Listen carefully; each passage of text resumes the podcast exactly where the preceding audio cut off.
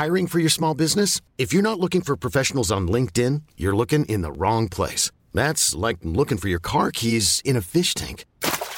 LinkedIn helps you hire professionals you can't find anywhere else, even those who aren't actively searching for a new job but might be open to the perfect role. In a given month, over 70% of LinkedIn users don't even visit other leading job sites. So start looking in the right place. With LinkedIn, you can hire professionals like a professional. Post your free job on linkedin.com slash achieve today.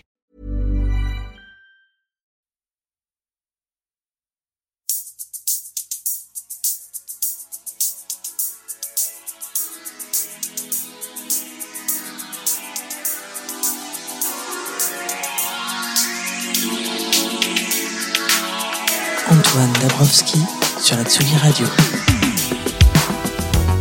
C'est une euh, certaine idée de la musique vivante qui se décline sur toutes les scènes du printemps de Bourges depuis mardi.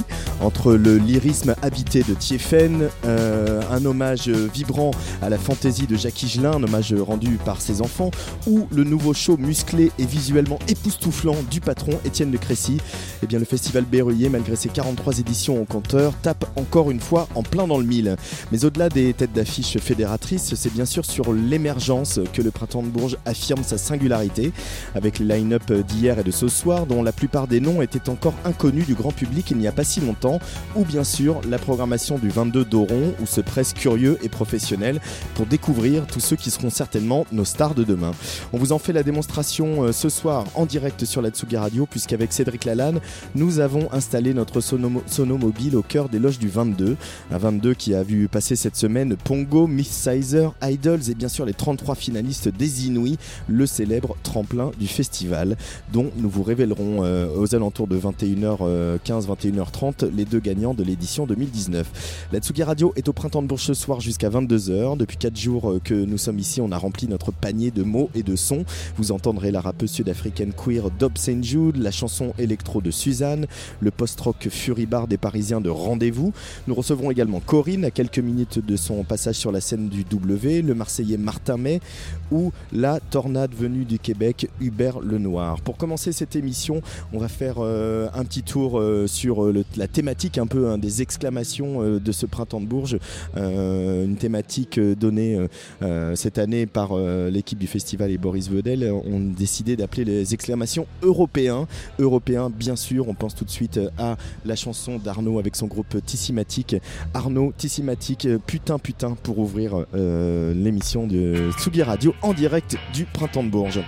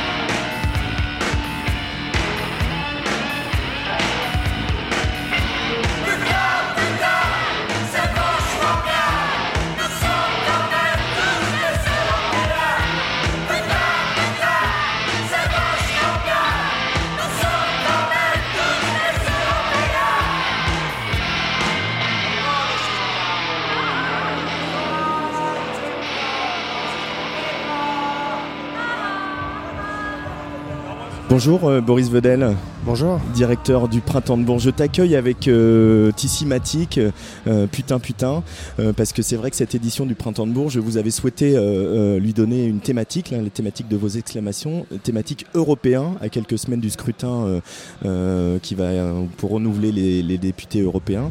Pourquoi c'est important pour un festival comme le Printemps de Bourges de se positionner sur ces questions-là, qui sont des questions culturelles, politiques, économiques, etc. Qu'est-ce que vous avez voulu exprimer à travers ça, Boris J'ai toujours considéré que le Printemps de Bourges, c'était un festival dans la ville euh, et qu'effectivement, euh, qui dit la ville dit la cité. Dans la cité, on se dialogue, on dialogue. Il y a un dialogue qui doit, opérer. L'année dernière, on avait fait femmes, on avait exclamé les femmes. Euh, deux ans, on avait exclamé le punk. Et effectivement, cette année, on a exclamé l'Europe. Européen, plus exactement, c'est les citoyens. Pourquoi? Parce que je pense qu'effectivement, on mesure pas la chance qu'on a d'être dans un pays qui, pour l'instant, pour l'instant, pourvu que ça dure, euh, n'est pas encore euh, complètement. euh, voilà, bon, les idées sont pas trop noires, mais effectivement, c'est pas très loin. C'est la Flandre, c'est l'Italie, c'est la Hongrie, c'est l'Angleterre qui part. Et j'étais très surpris de voir que le monde culturel se mobilisait pas plus. Donc des fois, je me demande si on n'est pas un peu pourri gâté. Je dis pas qu'il n'y a pas des problèmes. hein. Il y a vraiment des problèmes. Je pense que les rêves européens d'hier sont plus ceux d'aujourd'hui. Il faut les mais il faut les réinventer. Mais il faut pas tourner le dos à l'Europe. Je pense pas. Et, Et- hier, j'ai adoré ce que j'ai. Idols qui a, qui a fait un concert extraordinaire hier. Qui sont quand même Idols des Anglais. c'est vraiment des, des- c'est ça, ils m'ont brisé les deux oreilles.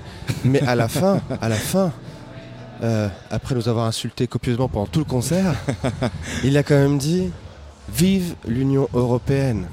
Alors Wow. que je lui ai pas demandé quoi que ce soit et que je pense qu'il n'a aucune idée de ce qu'on fait ici cette année sur la thématique européenne. Donc pour vous dire qu'il y a des gens qui effectivement se sont fait avoir et maintenant ils en sont à chanter Vive l'Union européenne. Bah, après, c'est très très compliqué ce qui se passe au Royaume-Uni aussi, et les artistes en parlent beaucoup d'ailleurs. Euh, c'est pas étonnant que Idols prenne la parole là-dessus. euh, Oui, mais parce que c'est quand même tragique ce qui se passe là-bas. C'est- tragique, et puis l'une des, des- des premières euh, libertés qu'on nous donne avec l'Union Européenne, c'est effectivement euh, la libre circulation. Et aujourd'hui, euh, les artistes anglais, comment ils vont faire? Personne n'en a aucune idée. hein.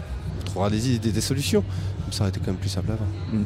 Euh, du coup, il y avait une invitée un peu prestigieuse sur euh, ces exclamations européennes. C'était Barbara Hendricks, hein, la cantatrice qui est euh, euh, née aux États-Unis, qui a la nationalité suédoise et qui, est aussi- qui a un lien très fort avec la France aussi. Euh, euh, pourquoi l'avoir invitée, euh, Boris Vedel euh, Pour toutes ces raisons, c'est une citoyenne. euh, Enfin, elle est née américaine, elle a décidé de prendre la citoyenneté euh, européenne puisqu'elle est suédoise. Et, euh, et effectivement, là, ce rapport à la France qui est très fort. Et l'une des premières thématiques européennes, de, de- d'européens, parce qu'il y avait quatre thématiques Mm. écologie, éducation, drogue, et la première d'entre elles, c'était migration. Et effectivement, c'est ce qui fait souvent peur aux gens. Et Barbara Hendricks est venue pour parler de cela. Elle-même est une migrante. Euh, donc c'était, intéressant de l'entendre, et, et c'est vrai que il faut des voix des fois pour pouvoir s'exclamer loin. Et celle de Barbara Hendricks porte plutôt pas mal. Euh, on arrive quasiment au terme de ce 43e printemps de Bourges. Une grosse soirée ce soir avec la, la, la Rock and Beat euh, bien connue. Et puis euh, demain, les concerts de clôture avec Aya Nakamura et Maître Gims. Ton sentiment sur cette 43e édition, Boris, d'impression comme ça, de, fréquentation, d'ambiance, d'humeur, de découverte? J'ai, l'impression que les gens ont vraiment le sourire, la banane. Cette année, j'ai particulièrement du plaisir à entendre les gens parler du printemps, puisque j'ai, le sentiment que ce qu'on construit depuis trois ans avec les équipes euh, commence à être lisible. Euh, alors bien sûr, faut le- donc, comme pour tout, hein, il faut s'habituer, ré- répéter l'expérience plusieurs fois pour que nous on pense qu'on travaille à l'année, on se dit mais pourquoi ils n'ont pas compris Mais en fait, et là, les gens commencent à me parler des exclamations, les gens commencent à me parler de rendez-vous demain, qui est un autre rendez-vous éditorial où on parle de la culture, un rendez-vous d'anticipation. Comment on va euh, créer et comment on va consommer la culture dans 50 ans, c'est assez rigolo. Et, euh, et, et- et donc ça, ça fait plaisir. Et sur la partie artistique du festival, euh, on a vraiment le sentiment que les gens sont contents et heureux de cette programmation parce qu'elle est très éclectique, danse contemporaine, euh, euh, art lyrique, il y a de tout, mais toujours avec des musiques actuelles, toujours avec des artistes de musique, de musique actuelle. La danse contemporaine, puisque le- le- vous avez ouvert le printemps avec, Avec Jean-Claude la- Galota, pardon, ouais, tout à Galota, fait. oui. Et Claire Diterzi a fait une, créa- une autre création Printemps de Bourges avec, avec euh, l'orchestre symphonique euh, de, la, région Centre-Val de Loire et, et- et le directeur euh, Benjamin Pionnier. Et il y a eu six créations en tout sur le printemps de Bourges. Donc ça nous fait vraiment plaisir. Six créations, bah évidemment, petit clin d'œil quand même euh, à, à la création, euh, hommage à Jacques Higelin, euh, mené par, euh, par ses enfants Ken, Arthur et, et Isia, avec euh, Jeanne Adette, Camille, euh, euh, Jeanne Chéral aussi. Oui, c'était un moment très fort. Un, et puis on connaît évidemment le lien très très fort entre Jacques et Jacques Higelin C'était et une le, et le figure festival. C'est une figure une figure tutélaire. Un peu le parrain, le premier qui a fait confiance à Colline et toute la bande quand Tout ils ont démarré le festival. fait. Et c'était, tu, tu as vu cette création euh, Ah, ah, j'ai pu la voir. moi, il faut jamais me demander si j'ai vu, parce que je vois rarement les choses. Mais j'ai vu là, j'ai fait en sorte, euh, j'ai- planté un peu. Je, suis arrivé en retard à un rendez-vous politique pour voir quand même 15 minutes de cette création. Bah, les gens sont, sont très très heureux. C'était forcément un moment très attendu à Bourges, puisque puisque le, le grand Jacques était euh, quasiment euh, berruillé, j'ai envie de dire. Euh, mais mais les, les autres créations, ce qui me fait plaisir sur les autres créations, c'est que celles-ci ensuite vont, vont tourner. Donc effectivement, ça fait très plaisir. Ça, c'est une création hommage. Les autres créations sont des créations qui vont se diffuser demain. Donc c'est vrai que c'est intéressant d'avoir le, label Printemps de Bourges qui, va aller sur des scènes nationales avec Galota. Et, et, Claire Diterzi et l'orchestre sera au Nu de Fourvière, par exemple. Donc ça, ça fait très plaisir. Euh, Il y a autre chose qui a bien marché euh, encore cette année, c'est euh, la Halo Blé, où vous avez euh, concentré le- le- la programmation hip-hop. Alors, il y a eu Vald, l'Ordre du Périph', les gagnants des, des Inuits l'année dernière, Gringe aussi. Euh, cette- ce- on est content quand on investit comme ça un nouveau lieu dans cette ville, Bourges, qui en compte beaucoup. hein, on pourra parler du Duc-Jean aussi. Et que ça y est, ça prend et que quelque chose, on commence à écrire une nouvelle page hein, de l'histoire du printemps de Bourges. C'est ça, Boris Vedel Bon, je pense qu'il y a une nouvelle page tous les ans, hein, parce que je ne vais pas dire qu'il y en a une depuis que je suis là, mais il y en a quatre au moins. Mais, euh, mais oui, j'ai le sentiment qu'effectivement le printemps avait un petit peu, depuis quelques temps, avait un peu tourné le dos à sa ville, parce qu'on se prend dans on entre dans des habitudes. voilà. Et, là, effectivement, en arrivant, j'avais vraiment envie de retourner vers la ville, moi-même pour la comprendre et pour comprendre le festival. Euh, voilà, en 43 ans, il s'est révolutionné plein de fois et il continuera à se révolutionner. Et puis euh, j'ai souhaité avec euh, les, tes équipes, hein, les équipes du printemps de Bourges, qu'on soit M'offrir des fleurs. par exemple, ou des bonbons. Euh, non, j'ai souhaité qu'on s'installe euh, euh, dans les loges du 22 euh, parce que euh, on aurait tendance à l'oublier presque, mais nous, les professionnels, on le dit tout le temps. Le printemps de Bourges, c'est un festival de découverte aussi axé sur l'émergence. Tous les professionnels sont là, tout le monde vient faire son marché, les journalistes, les programmateurs, etc. Euh, et c'est un axe qu'on sent que vous avez renforcé l'émergence, vous avez euh, insisté sur le fait que venez découvrir des artistes à Bourges et le public est au rendez-vous, comme on l'a vu hier soir au 22 où c'était euh, surbondé. Bah, c'est les, trois mots-clés hein, la, de la direction artistique. On en a vu un, c'est création. On en a vu un autre, c'est découverte, c'est éclectisme. Et le, et le troisième, si ce n'est le premier, c'est émergence. Effectivement, 70% hein, de la programmation du Printemps de Bourges, ce sont des artistes qui, qui sont sur un premier album. Donc effectivement, je, je pense qu'il n'y a pas d'autres festivals qui font ça. Mais c'est c'est pas pour me comparer aux autres, c'est- puisque c'est la mission du Printemps de Bourges, c'est son, sens, il a été créé presque pour ça, pour donner la parole à des artistes qui hier ne l'avaient pas. Maintenant, on donne la parole, on expose et on donne le micro, j'ai envie de dire, à des artistes qui sont pas encore professionnels. Effectivement, les Inuits, cette année, la moyenne d'âge, c'est 19 ans. Waouh Ah, ouais, ça fait mal. ça laisserait bien. Et même en même temps, sur les, les- la Rock and Beat et la, et la Happy Friday d'hier soir, en même temps, il y a entre euh, euh, Jeanne Adette, Clara Luciani, Thérapie Taxi, etc. Et les gens sont jeunes et c'est pas, ils n'étaient pas connus il y a 5 ans, quoi. Aussi, il y a, il y a eu un vrai Alors, renouvellement aussi. c'est- hein. C'est quelque chose qu'on a. On faisait une préparation de la, de la conférence de presse de ce soir et on s'est rendu compte qu'effectivement, dans cette, dans cette page de 4 ans, euh, euh, où on est tous ensemble, on, on s'est rendu compte qu'il y avait- on, on a vu comme s'il y avait une sorte de prise de pouvoir d'une nouvelle génération, vraiment.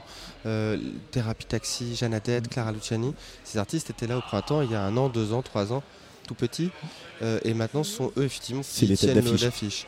Et ça, ça fait vraiment plaisir. Et, et autre chose assez étonnante, c'est qu'ils sont tous en français. Alors moi, je suis pas du tout mili- militant de la francophonie, je m'en fiche totalement. Sauf Adette. Euh, sauf Jeanne Adette, pardon, effectivement. Sauf Jeanne Adette. Mais pour la plupart, enfin, c'est très étonnant. C'est, voilà, il y a des périodes où tout le monde doit chanter en anglais. Et, et pour avoir travaillé dans une maison de disques très longtemps, c'était quand le disque arrivait en anglais, c'était limite on le mettait à la poubelle. Et on cherchait le français. On cherchait le français. Et là, c'est étonnant. Le français, est, le français est complètement à la mode. Parlez-vous euh, français Parlez-vous français, cher ami Un petit peu.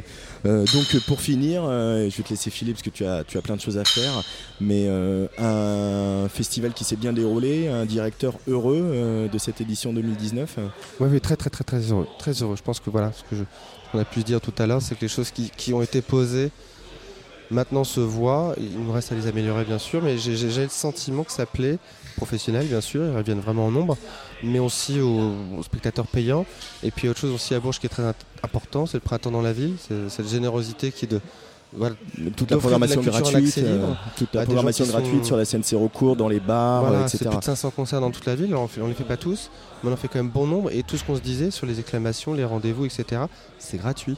Donc on peut venir à Bourges sans nécessairement acheter une place de, de concert. Ça, c'est très très très important. Et les Inouïs, c'est 15 euros la place. Et les Inuits, c'est cher. 15 euros la place pour, pour 6 groupes.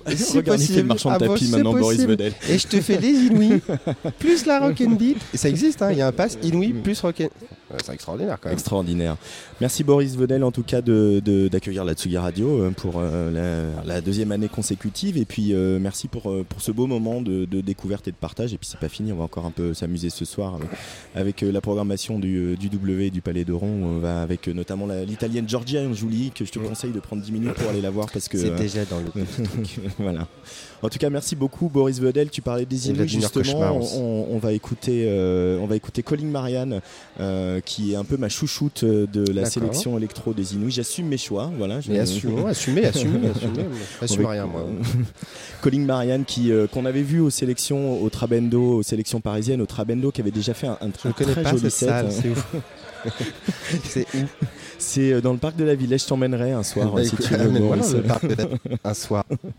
Et euh, du coup, qui avait déjà fait un très beau set. Et on a vu un set aujourd'hui qu'elle a, qu'elle a vraiment retravaillé, remusclé. euh, vraiment, elle, va aller loin et euh, elle va euh, sans doute euh, séduire pas mal de gens. Je pense que j'ai vu pas mal de professionnels qui euh, étaient bien séduits par euh, son set. Donc, euh, on va l'écouter avec un extrait d'un tout nouvel EP qui sort la semaine prochaine, si je ne dis pas bêtise. Calling Marianne en direct du Printemps de Bouge euh, sur la Tsugi Radio.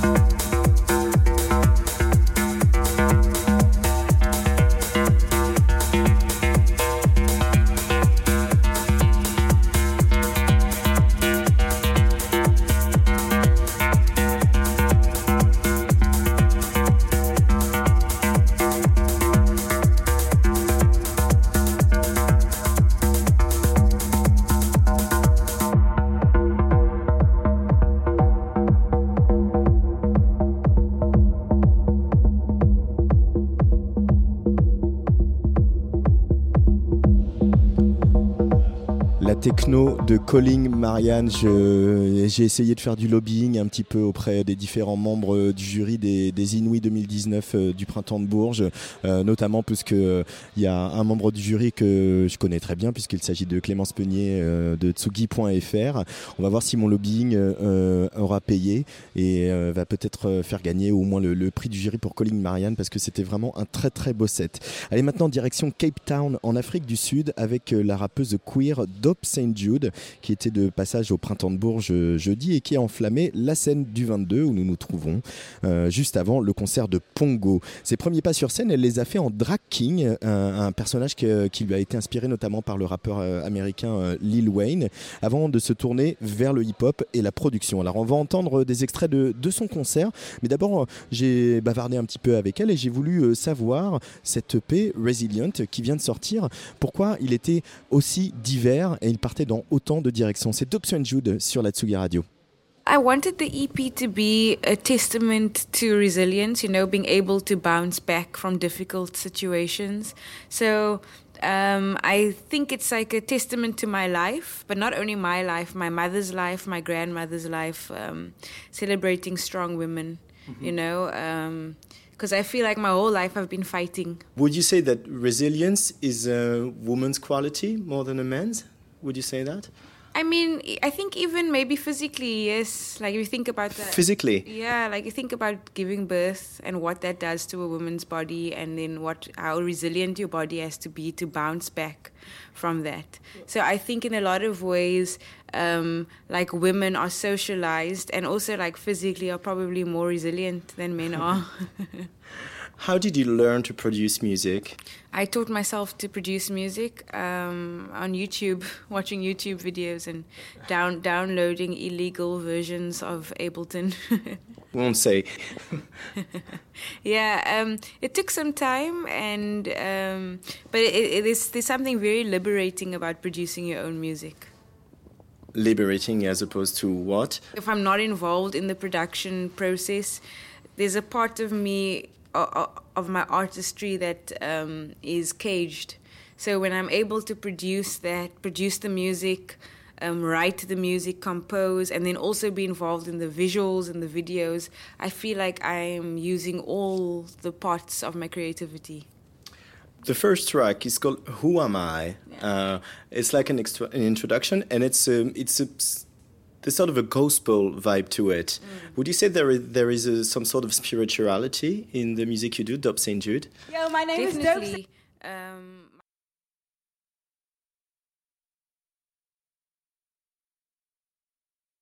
my music is very much inspo- informed by spirituality, and in that song, um, I wanted to. It's called "Who I Am" because um, I think often as uh, as black people in South Africa, we don't know our history. A lot of our history was erased.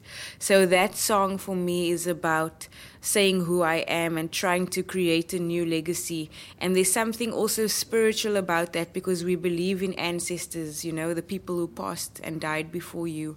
So that song has that feel of trying to connect who I am right now to this idea of um, people in my past. And the gospel vibe, the choirs, is it um, like singing to them together in harmony? Is it something to help you reach that spiritual level? That's something higher? Yeah, actually, the sample we used was a, a, South African choir, so there's like very much like an African choir uh-huh. sound in that. Um, and yeah, I think um, I wanted to create a certain feel, and I grew up uh, going to church and sometimes singing. Um, there's something very uh, spiritual that, that music does to your spirit. You know, even if you're not religious, maybe you don't believe in anything, but there is something that music does to elevate your soul. What then does music do to your body? Because uh, I've seen you on stage uh, three weeks ago, and it was something very physical, very liberating, very uh, also there's a sense of giving out and reaching out to, to people. So what do, what does it do to your body, your music? I think the whole uh, experience of music is liberating for me. That's how I experience it. It's freeing. So my body, I feel very free and um, yeah, I just feel like I'm on a high frequency. I'm performing at a high frequency, mentally, spiritually, physically. Everything is elevated. And is in a sense, will you say that you are not totally present, or on the contrary, you're very into the moment, or is it something, some energy that passes through you? Yeah, you know, people say that uh, there's a, some people say that when artists perform on stage, that that is a persona. But I believe the opposite that uh, when you're on stage, that is who you really are, and then who you are in real life, that is the persona. So I think that when I'm on stage, that is um, me at my true essence. you say that, and on the on the other hand, you've known for being a drag king, and you so this is very much a persona. This is very much a character.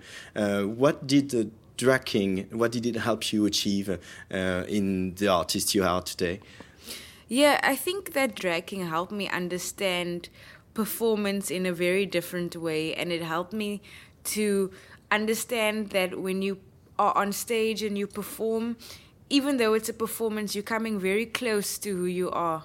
You know, when when when actors speak about it, when they are performing, they have to tap into something very personal. So I think that um, being a drag king and just performing on stage, even though it's a persona, it's so close to who you are. It's like almost the same. On another song, Lady, uh, the video have just been uh, released recently. The the, the song uh, begins with a sa- with a sample of classical music with choirs as well, but not but uh, classical choirs. Uh, what music do you listen to, and is classical music a part of your cultural upbringing, musical upbringing? Yeah. Um, I listen to lots of different kinds of music. I listen to punk, I listen to hip hop, uh, dancehall, Af- Afrobeat, everything. Um, but I did grow up listening to classical music. My dad, it's because of my father, he was a big fan of classical music, and um, my parents never bought me music when I was a kid. I had to listen to their CDs, so I was stuck listening to a lot of classical music. And there is pop as well because on the, on on the, on another song you uh, you say you sing isn't it ironic Yeah. like Alanis Morissette Yeah. and you talk uh, also very much about on girl like of course of Michelle Obama Winnie Mandela these figures these feminine figures how important are they to you Dob St Jude Yeah, they. I mean, they're very important. They inform uh, who I am, the kind of person I am. I think it's very important to acknowledge those who've come before you and have paved the way for you. I think that like a lot in pop culture, there's just so much focus on like without even thinking we focus so much on male identity and male um, concepts of power so i just really like to highlight um, powerful women. And also women who i feel are underrated. Like for example winnie mandela the the wife of Nelson Mandela, but when he was in prison, she was doing all the work. And I think people often forget how important she is. Because she's a woman, you know, she will never be the face of the revolution. And also with Michelle Obama, I mean, she wasn't the president, but again, she's like a really incredible amazing woman, but I don't think she gets like quite the amount of respect that she deserves. And then I think about someone like Serena Williams also. Uh-huh. Like she's amazing. Like her whole life, the fact that she came from Compton, a black girl, and is a world tennis star, and tennis is like a rich white people game. Uh-huh. Like we don't really give her the credit. Uh-uh. That and she deserves. and she had a child Yeah, and and she's playing again and she's winning again Exactly. yeah. So um, I just want to highlight that really. Uh, Michelle Obama, you talk about Beyonce, but like Yeah. uh, there's you know jokes about Beyonce becoming the next uh, you know some in some future uh, Yeah. uh, president of the United States. But Michelle Obama is a, is like a pop star, don't you think? Yeah. Uh, I think it's really cool when political figures have pop culture influence mm-hmm. because that's the only way like they have an impact on the youth. The youth doesn't care about political figures who don't, who are not in touch with them. And Michelle Obama is a pop icon, a pop culture icon, and so she has more power than you know some old guy with a shirt on who doesn't ever go on Instagram. You know the Donald Trump exactly. Although he's a different kind of. Let's not even go. of pop culture. To say on the political level, um, uh, you are a queer artist. You've always said so. Uh, it's part of who you are. Would you say that now, more than twenty years after the end of apartheid, uh, uh, things are uh, you know getting better slowly, or is it still difficult in your hometown in Cape Town? Well, as a queer person, right? As, yeah, Um, well, the thing is, like, first of all, in South Africa, it's the only African country where gay marriage is legal. Um, so that's a big thing. So I mean, like, How long has it been legal? Since 2008. So Before France. yeah, yeah. Um, yeah, before a lot of other countries, even before Australia, before France. Um, so you are protected by the law, but there's a very big difference between what is um, written in paper and people's attitudes. So it depends where you are. If you are in a position where the law is going to protect you, for example, you are privileged, you're wealthy, then the law will protect you, you're fine. But if you come from a poor area and um, you are in danger you you, you are not uh, like you know if you come from a poor area you, you don't have access to the legal system the same way then you're in trouble so um, it's not the same for everyone in south africa but um, yeah Do you think hip hop uh, is a good medium to address uh, queer and sexual minorities issues? I think hip hop's a good medium to address all issues, honestly, because um, hip hop has always been revolutionary music and um, kind of a vessel for distributing messages, like revolutionary messages. So, um, yeah, I think like for queerness, definitely hip hop is a great medium. A lot of people who support hip hop artists are often queer. Hip hop is like the pop of today. It's not only it's not a subculture anymore. It's a mainstream culture. So it's definitely a great vehicle to speak about issues. You know. Uh, last question about South African musicians. I talked about Nakane, I know Batuk and Spook Matombo. Uh, we hear a lot from uh, South African musicians and artists. Is it uh, an exciting period to be a, a South African musician today that all, uh, you know, all focus is on South Africa, even view from here, from France or Europe? Yeah, it's definitely an exciting time in South Africa creatively. I think that young people in South Africa are realizing their creative potential, and during apartheid, young black artists weren't allowed to create really, and if mm-hmm. they did, they were kicked out of the country. And now we have all of this wealth of creativity that's just dying to come out. And we also have a new understanding of business because of social media. Um, Africa, South, South Africa's developed. So there's just like we are poised right now to. Um, to really explode creatively, and I think it's starting to happen. And we're very happy it is. Thank you so much, Dope St. Jude. Thank you so much. I appreciate it. Yo, my name is Dope St. Jude. Woo! And I am from Cape Town, South Africa. And um, this is indeed my first time performing in Bush. And what wonderful weather today. Wow. I was not prepared for how hot it was here today. So I'd like to share with you my music, where I come from. And I hope we get to know each other in this little time we have together. Let's do it.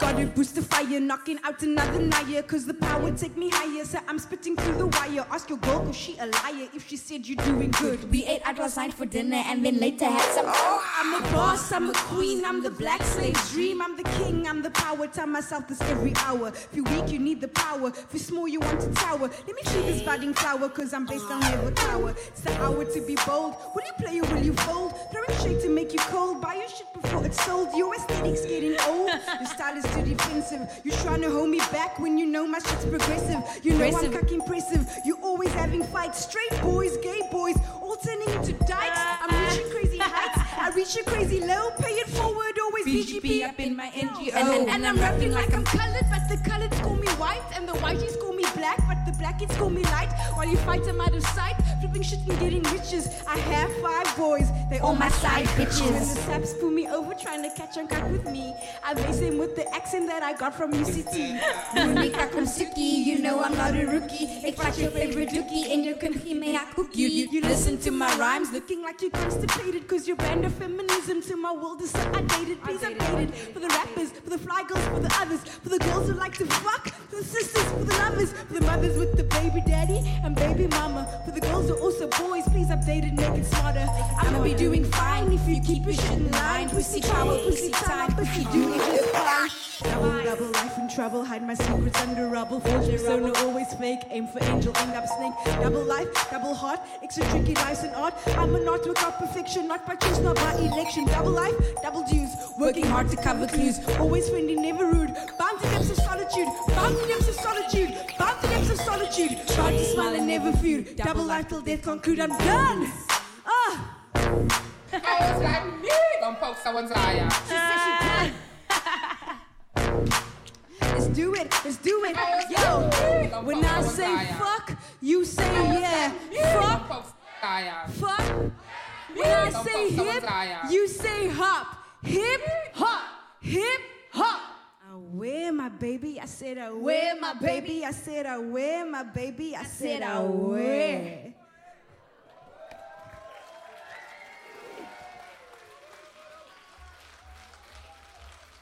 When I say hip, you say hop. Hip, hop, hip, hop. When I say fuck, you say yeah. Fuck, yeah. fuck. yeah. Away. I dedicate this next track, my final track, to all the girls out in the audience. Women represent, represent. All the girls. Can all the girls put your hands up? Put your hands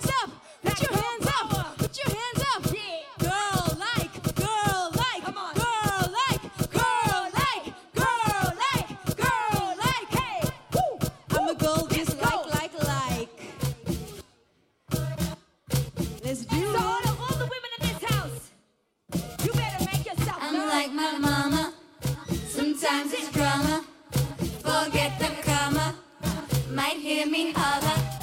Reverse Madonna. That's me. My back's a Honda. That me. Michelle Obama. That me. You feel me holler. I'm a girl just like, like, like, like,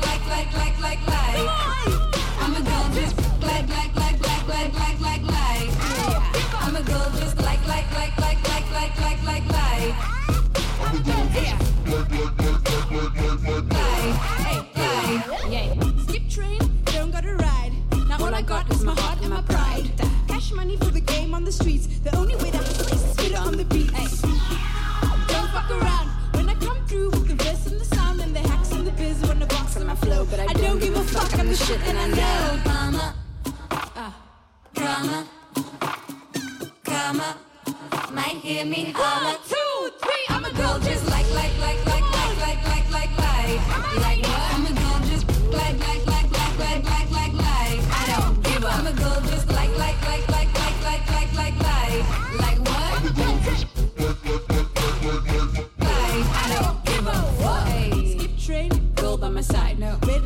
Lights flash, so we run and we hide.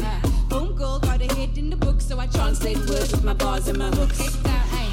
Don't fuck around when I come through with the verse and the sound and the hacks and the biz. Wanna box in my flow, but I don't give a fuck. I'm the shit and I know. Don't give up. Don't give up. Don't give up. Don't give a fuck. I'm the shit. I'm like my mama. That's me. Sometimes it's drama. That me. Forget the comma. That me. Might hear me holler. Yeah, yeah, yeah. My are on the Michelle Obama. Damn you feel me? Whoa!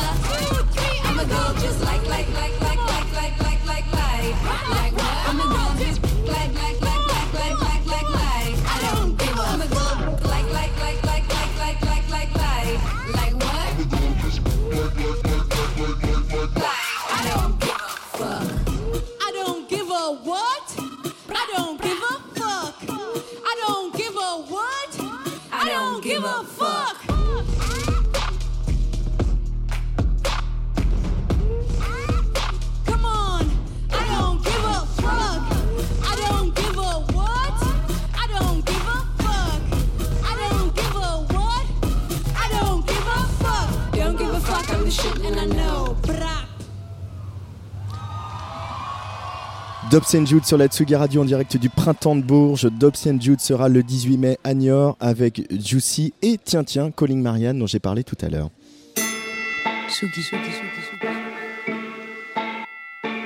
Radio.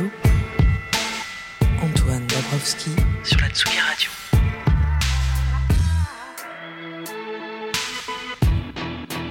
Un petit peu de paillettes maintenant, puisque m'a rejoint autour de cette table euh, du, tu- tu- du studio de Tsugi Radio dans les loges du 22, Corinne. Bonjour Corinne. Bonjour. Comment ça va? Mais ça va bien. Je suis hyper excitée d'être ici. Bah oui, c'est Ouais. cool hein, de revenir euh, comme ça. C'est trop bien de revenir et Au puis Printemps de euh, ouais au printemps. Euh, L'année dernière j'étais au 22 justement et puis là je suis au W donc c'est chouette aussi d'un coup de hop d'avoir cette grande scène, d'avoir un plateau aussi euh, aussi immense pour pouvoir s'exprimer. C'est top. C'était dans tes rêves les plus fous, ça, cette, euh, cette... parce qu'il y en a. T'es pas la seule à avoir fait le 22 l'année dernière et, euh, une grande le- scène ouais. euh, et le W avec Clara Luciani notamment Ouais, hier. ouais. T'en as rêvé de ça, de cette progression? C'est comment ça s'est organisé? Forcément, de toute façon, on va pas se mentir, quand tu, tu fais de la scène, etc., tu as forcément l'envie à un moment de pouvoir aborder ce genre de scène. Après, je prends toujours autant de plaisir à être dans des toutes petites salles euh, de 100 places que là de me retrouver sur un énorme plateau comme celui-ci. Euh, mais euh, non, c'est surtout, oui, de, de voir la progression, forcément, c'est c'est inspirant Mm. pour se dire, tiens, il faut continuer parce qu'il y y a une réponse en face et il y a, voilà. Donc c'est... Parce qu'en même temps, la musique de Corinne, elle vient aussi du club, elle vient de la nuit, elle vient d'un format plus intimiste. Et puis même quand on se penche un peu sur les textes, il y a quelque chose d'assez, d'assez intérieur où tu regardes euh, nos vies, la tienne, la- les nôtres, etc. Et, Mm. et la transposer sur un plateau comme ça, avec euh, 8000 berruyers euh, qui, sont, euh, qui en veulent, hein, Ouais. c'est évident cette transposition. Comment, on- comment on gère ça quand on est chanteuse? Bah, je pense que justement, alors moi j'y tiens depuis le départ, c'est-à-dire aborder la scène d'une façon très théâtrale aussi, et de l'aborder au-delà de la musique, euh, avec, euh, je, mets du, enfin cœur en tout cas à travailler la mise en scène, à travailler les costumes, à travailler ma façon de bouger, de parler au public. Donc euh, non, au contraire, une fois de plus, qu'il y ait 8000 ou 100 personnes, c'est la même chose, sauf que là en effet l'espace est énorme, que le son Évidemment que ma voix elle va se perdre beaucoup plus que dans un lieu euh, plus intimiste, mais, mais, euh, mais, euh, mais je vais tout faire justement pour prendre autant de plaisir et, et créer une sorte d'intimité comme ça. J'espère y arriver, c'est un vrai challenge en tout cas. Tu as parlé de théâtre et c'est vrai que tu as commencé, tu en as fait du théâtre. Ouais, ouais. et Qu'est-ce que ça t'a apporté le théâtre pour la chanteuse que tu es aujourd'hui, Corinne? Ça m'a apporté ce, ce plaisir en fait de de se transformer en permanence, euh, d'être, en fait, de, rester soi, de rester centré, tout en en arborant de- des costumes différents. Euh, en fait, vraiment, le travail d'acteur, de comédien, c'est ça. C'est-à-dire qu'il y a une part de soi, mais il y a aussi une part de l'autre, une part d'imaginaire, une part de rêve. Et, moi, dans la musique, j'ai cette part-là. Le théâtre m'a apporté ça et ça m'a, ça m'a permis de franchir des, de, de dépasser un peu les frontières, en tout cas. Euh, Corinne, c'est un, un masque, tu la décrirais comme ça? Euh, pas du tout, au contraire, c'est un révélateur. Ah. J'ai pas du tout l'impression de me cacher. euh, au contraire, c'est vraiment un moyen de encore plus pouvoir révéler ma nature, voilà, ma nature profonde, et en même temps bah, ce second degré que j'aime à utiliser dans ma vie aussi, ce recul que je trouve qui, est- qui est important de prendre face à, à des fois l'absurdité ou l'amorosité ambiante. Euh, le disco aussi est un remède à l'absurdité, à la morosité ambiante, cette, euh, cette euh, forme de légèreté qui est pas si légère que ça hein, finalement. Mm. C'est pour ça que tu fais cette musique-là, c'est pour voilà cette petite pilule de pailleté qui va nous Ouais, rendre le sourire. Complètement, c'est pour, c'est pour le- le- la danse déjà, parce que c'est vraiment une musique qui, moi, me, me donne tout de suite envie de bouger, de danser, voilà. C'est pour ce que ça raconte, l'histoire du disco, c'est quand même assez passionnant, c'est vraiment né dans les années 70 des communautés qui étaient complètement mises de côté et qui se sont retrouvées la nuit sur cette musique-là pour, pour euh, dépasser puis se, re- se retrouver, que ce soit les communautés black, euh, queer, homosexuelles. Le disco, c'est vraiment ça hein, au départ, c'est pas que un, la un fête. refuge aussi. hein. Euh, voilà. mais c'est en effet par contre, tiens, si pendant une nuit on s'oubliait et, euh, et on laissait parler nos corps, Euh, j'aime j'aime cette idée-là, ouais. Est-ce que tu dirais qu'il y a une forme de culot chez Corinne à monter sur scène avec euh, des boucles et des paillettes et à faire une musique en apparence légère? Je sais pas, je- en fait, très très très sincèrement, je, je réfléchis pas du tout à ça. Tu vois, il n'y a pas de, de truc, même quand, depuis le départ, quand j'ai écrit mes textes, euh, c'est vraiment très viscéral, quoi. C'est sorti comme ça, c'est ce que j'avais besoin d'exprimer à ce moment-là. Et je suis pas dans un calcul de me dire, c'est plus, ouais, c'est tout un travail, une réflexion, mais qui en effet va au-delà, parle aussi de féminité, de sensualité, de sexualité, qui dénonce des choses, après avec mes codes à moi, et en effet qui se joue un petit peu des codes plus conventionnels. Euh, donc après, est-ce que c'est du culot ou pas? Je sais pas. C'est plus que euh, j'ai la chance d'être assez euh, tranquille avec moi-même. Donc ouais, j'y vais quoi. Je me pose pas 20 000 questions en tout cas. Il y a une autre dimension peut-être dans ta musique aussi, c'est il y a une forme d'humour, en tout cas de, de- de sourire en coin. C'est pas évident à gérer l'humour dans la musique. Comment on place le curseur pour rester sexy et un peu Ouais. drôle et pertinente Bah, ça c'est pareil, c'est complexe parce que euh, c'est- vraiment euh, moi si tu veux mon mentor c'est Philippe Catherine évidemment en homme. Et, depuis toute toute jeune je me dis tiens c'est drôle il y a aucune femme qui va trop dans ce terrain là parce qu'en effet quand t'es une femme t'es très vite cataloguée aussi. Et moi euh, il y a aussi le cinéma nouvelle vague qui me fascine depuis toute petite où je me dis tiens ces femmes qui sont un peu des femmes objets. Il y avait une façon de parler une mélodie des mots qui était très particulière. Donc ça ça m'a euh, inspiré dans, l'écriture mais aussi dans l'icône les femmes à cette époque-là, c'était vraiment des icônes. Et donc moi, j'avais envie de mélanger ces, deux choses-là. Euh, une fois de plus, je suis comme ça dans la vie aussi. Euh, j'ai vraiment compris dans mon parcours de femme, avec certaines, épreuves, entre guillemets, que j'ai pu traverser face, à ce milieu-là, face aux hommes, face à d'autres femmes qui peuvent être malveillantes aussi, que l'humour était la- l'arme la, plus imparable, en fait. Répondre par une blague ou par un immense sourire, ça désarçonne, tout de suite, ça calme le jeu, en fait. Et, je me suis dit, c'est ça que j'ai envie d'écrire, parce que j'ai envie de transmettre ça aussi aux autres. J'ai envie de leur dire, Eh, vraiment, c'est pas en étant violent, en répondant par agressivité qu'on va avancer, en fait. Euh, et ça, c'est un truc auquel je tiens. Mais c'est une forme de combat aussi, en effet, et c'est pas que léger. Mais par contre, la légèreté, elle est importante pour, euh, pff, justement, essayer un peu de transcender et d'aller plus loin, quoi. Euh, Corinne, tu restes avec moi, on va écouter Marche Nocturne. Ouais. Et puis euh, après, on a un gros dossier. Ah Corinne ouais sur la Tsugi Radio, Oh. en direct du Printemps de Bourges et des loges du 22 Marche Nocturne.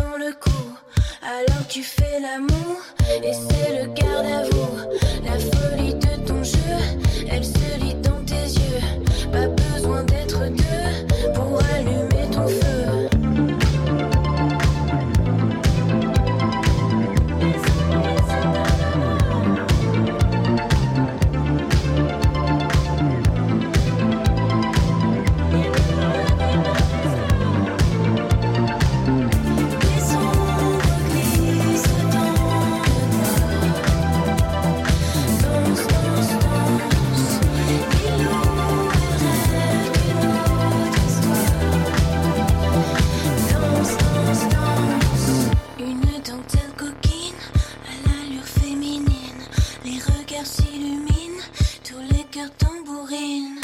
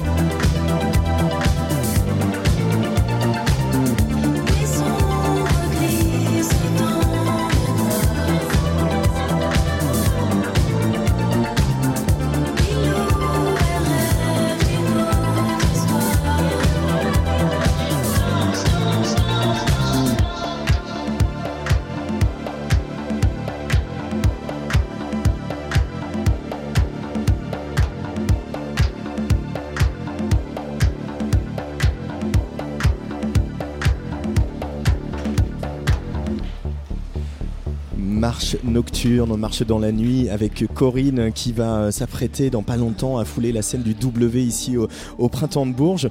Alors euh, oui, j'ai dit gros dossier parce qu'on en a beaucoup parlé cette semaine euh, à Bourges, Ah. évidemment.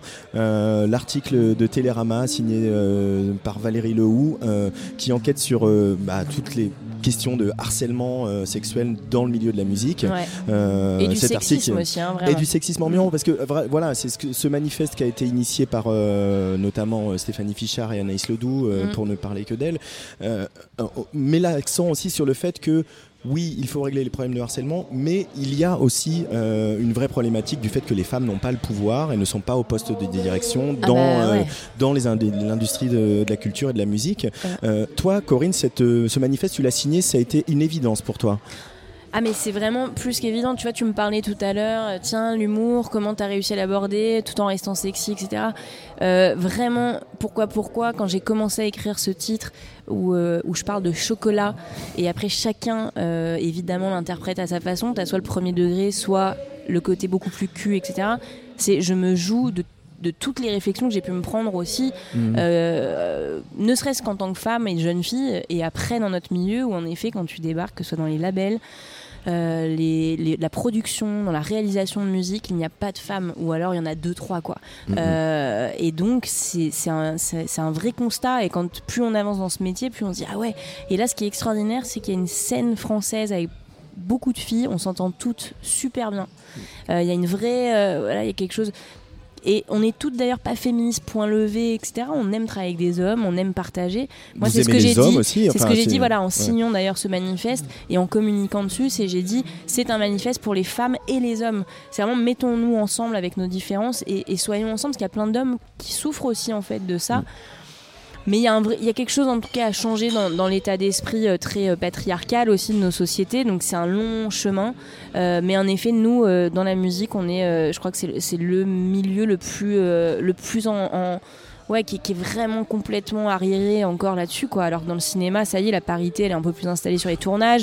Je parle sur les postes de techniciens, techniciennes, etc. Ça y est, ils ont, ils ont respecté en tout cas un peu la loi de la parité. Oui, et en même temps, la sélection de Cannes, on peut pas dire qu'il y ait beaucoup de réalisatrices, quoi. Encore, encore Ah, une non. fois cette année. Ça, c'est clair. Mm, Encore une Ça fois c'est cette année. clair, mais elles ont pareil, ça fait un moment que les, les réalisatrices aussi, elles ont monté un mouvement de cinéastes femmes, etc.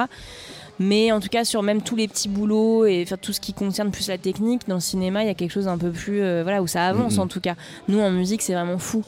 Euh, voilà, dans les gros postes de pouvoir, il n'y a aucune, aucune femme, quoi. Euh, c'est des discussions que tu as avec euh, ton entourage, avec, euh, avec euh, Wart qui est ton tourneur, avec euh, ton label qui est Polydor, etc. Ou, tu peux, tu parler de ça. du tout. Tu peux parler de ça et dire moi je voudrais une équipe paritaire, moi je voudrais une ingénieure du son. ouais, alors après, je crois que, et c'est un peu ce que ce qu'on fait avec ce manifeste, malheureusement, on est toujours obligé de le faire.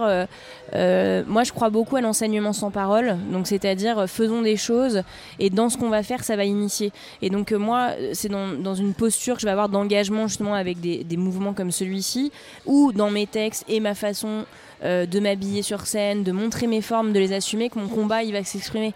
Je crois qu'après d'aller convaincre les gens, euh, en, en- voilà, mais c'est aussi, tiens, moi par exemple en tournée, euh, j'ai insisté pendant très longtemps pour avoir une claviériste et pas un claviériste. Il se trouve qu'en effet, au bout d'un moment, bah, quand les deux que j'avais sont partis, ça a été compliqué. Enfin, j'ai pas pu Mhm. trouver là. Mais par contre, il y a deux femmes avec moi en régie, euh, en lumière. Euh, je tiens à ça. Ouais, c'est très important pour moi qu'il y ait un équilibre. Mais c'est pas par contre non des discussions qu'on a énormément euh, avec les gens du métier. Mais je pense que ça va commencer là. Mais ça va faut- il faut s'ouvrir les et tout. avoir, il le faut les avoir. manifeste, hein. Mais complètement. Mais c'est pour ça que ce manifeste est génial parce que ça, ça y est là, tout le monde en parle. Tant mieux. Mais, on- Mais en effet, dans mon label et tout, ouais, c'est typiquement, il y a très peu de femmes dans les gros postes. Enfin, il n'y en a pas même, en fait, tout simplement. Je peux, je peux te garantir en tout cas que depuis que, depuis que je suis arrivé à Bourges, donc mercredi, Tout euh, on, s'en parle beaucoup hein, de tout ça.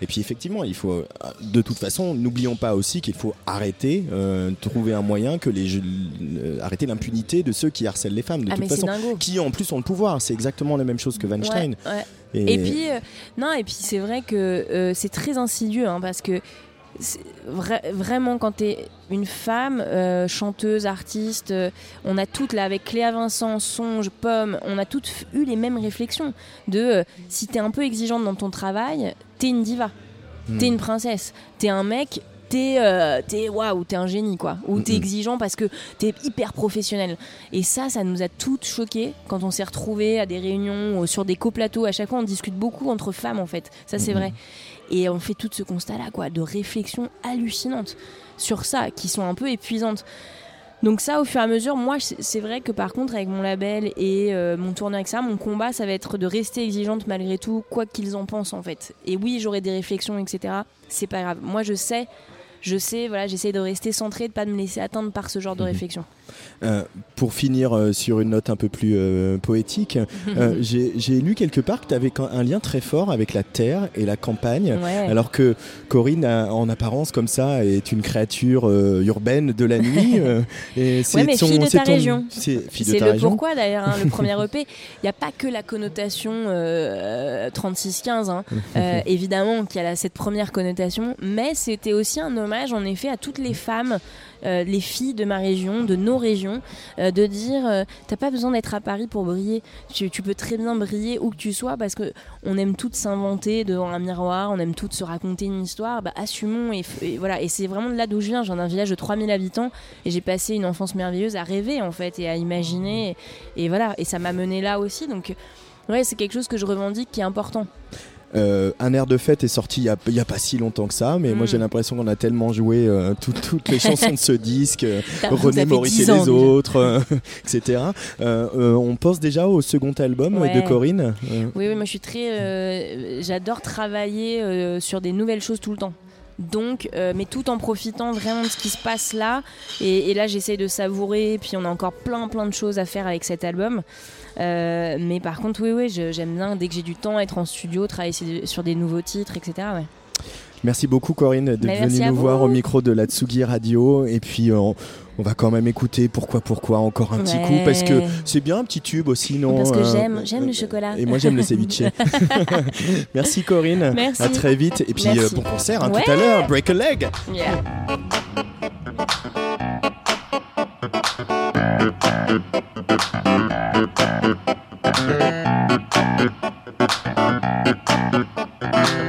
J'aime, j'aime le chocolat.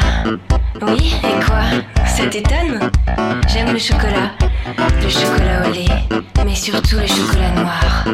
Dense, intense, brut, raffiné. La plongée, j'aime la plongée. Bah oui, c'est vrai, tu ne crois pas? J'aime la plongée, la plongée en eau douce, mais surtout plongée en eau salée, profonde, sombre, mystérieuse. Mais pourquoi, pourquoi ça? Pourquoi, pourquoi là? Tu ne vois donc pas, je veux rentrer chez moi. Mais pourquoi, pourquoi ça? Mais pourquoi, pourquoi là? Je crois qu'il ne faut pas, s'il te plaît, viens chez moi. Mais pourquoi, pourquoi ça? Vois donc pas, je veux rentrer chez moi. Mais pourquoi, pourquoi ça Mais pourquoi, pourquoi là?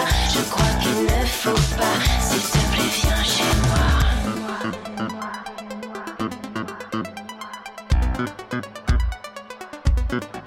Mmh, j'aime, j'aime la crème solaire. Mais non, mais arrête vraiment. J'aime la crème solaire, la crème solaire sur ma peau. Mais surtout, sa douceur, son onctuosité, ses vertus protectrices.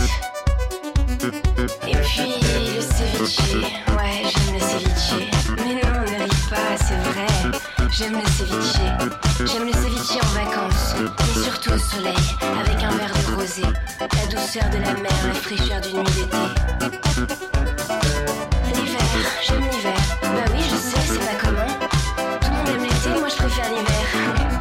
J'aime l'hiver, mais surtout les feux de cheminée, les remontées mécaniques, les cols roulés sur ton cou. Mmh. Mais pourquoi, pourquoi ça? Pourquoi, pourquoi là? Tu ne vois donc pas, je veux rentrer chez moi. Mais pourquoi, pourquoi ça? Mais pourquoi, pourquoi là? Je crois qu'il ne faut pas, s'il te plaît, viens chez moi. Mais pourquoi, pourquoi ça? Mais pourquoi, pourquoi là? Mais tu ne vois je veux rentrer chez moi. Mais pourquoi, pourquoi ça? Mais pourquoi, pourquoi là? Je crois qu'il ne faut pas, s'il te plaît, viens chez moi.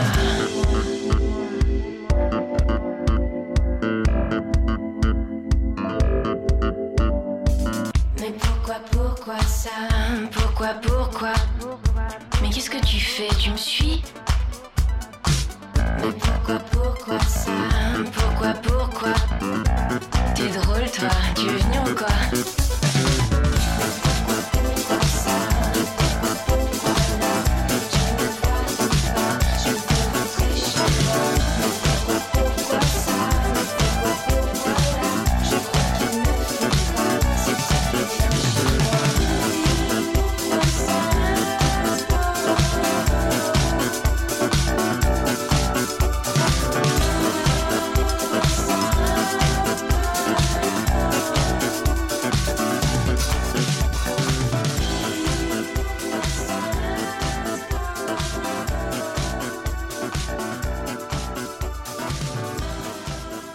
le ceviche, le ceviche de Corinne. Corinne qui est en tournée un petit peu partout, évidemment ici euh, à Bourges ce soir. Et puis il y aura euh, le 17 mai à la Clé à Saint-Germain-en-Laye. Et puis elle va jouer avec Phil Wicks, dis donc. Ça c'est le 4 juin, c'est au Palais des Beaux-Arts de Lille. Euh, il y aura ensuite Barcelone et puis Solid Days. Euh, J'ai des dates un petit peu partout. Jardin sonore à Vitrolles et l'Olympia à Paris le 3 octobre prochain. Mon prochain invité, il vient de Marseille. Donc voilà, comme ça, on va faire un petit euh, tour de France. Il s'appelle Martin May. Il vient de jouer ici à, Bourges euh, sur la scène gratuite dont parlait Boris Vedel tout à l'heure, la, scène de la place Sérocourt. Euh, Martin May, on entend pas mal ses chansons en playlist sur la Tsugi Radio. J'avais envie qu'on écoute And a Child, qui est le titre qui ouvre cet album de Martin May qui s'appelle Words Without. Martin May sur la Tsugi Radio en direct du printemps de Bourges.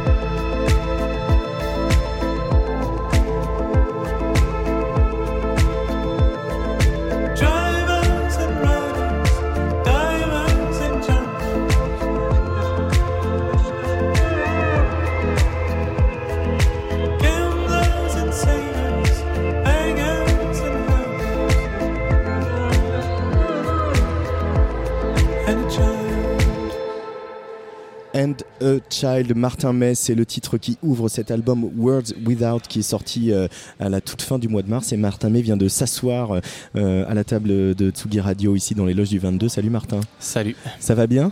Eh ben ça va, ouais. Ouais, je te chope à la, à la sortie de scène. Tu as joué euh, dans, sur la scène gratuite, là, à la place Sérocourt. Euh, ce concert s'est bien passé, Martin? Eh ben oui. Oui, ça va toujours très vite. Un concert à Bourges, euh, concert dans les festivals comme ça, c'est pas. C'est pas le plus facile à, à gérer toujours, mais l'essentiel c'est que c'est que les gens aient l'air contents devant. Moi, j'ai pas eu le temps de me rendre compte et de, de redescendre en fait, puisque je cours en sortant de scène pour venir tout mais euh, oui, apparemment c'était cool. euh, voilà, euh, pour un bon un bon concert de festival, je pense. Il y, a- y a plus de trac ou de pression quand c'est des conditions comme ça où il faut aller vite, etc. Ben ouais, c'est du, du coup ça déplace un peu le track euh, sur autre chose, quoi, sur des histoires techniques. Il faut vraiment pas se louper. Il faut être très concentré sur euh, sur sur bah, sur le temps, par exemple. C'est un peu c'est toujours un peu euh, ennuyeux ça parce que parce que bah, moi je préfère euh, je fais des morceaux qui prennent plutôt leur temps. J'aime bien un peu prendre mon temps et, et improviser un peu.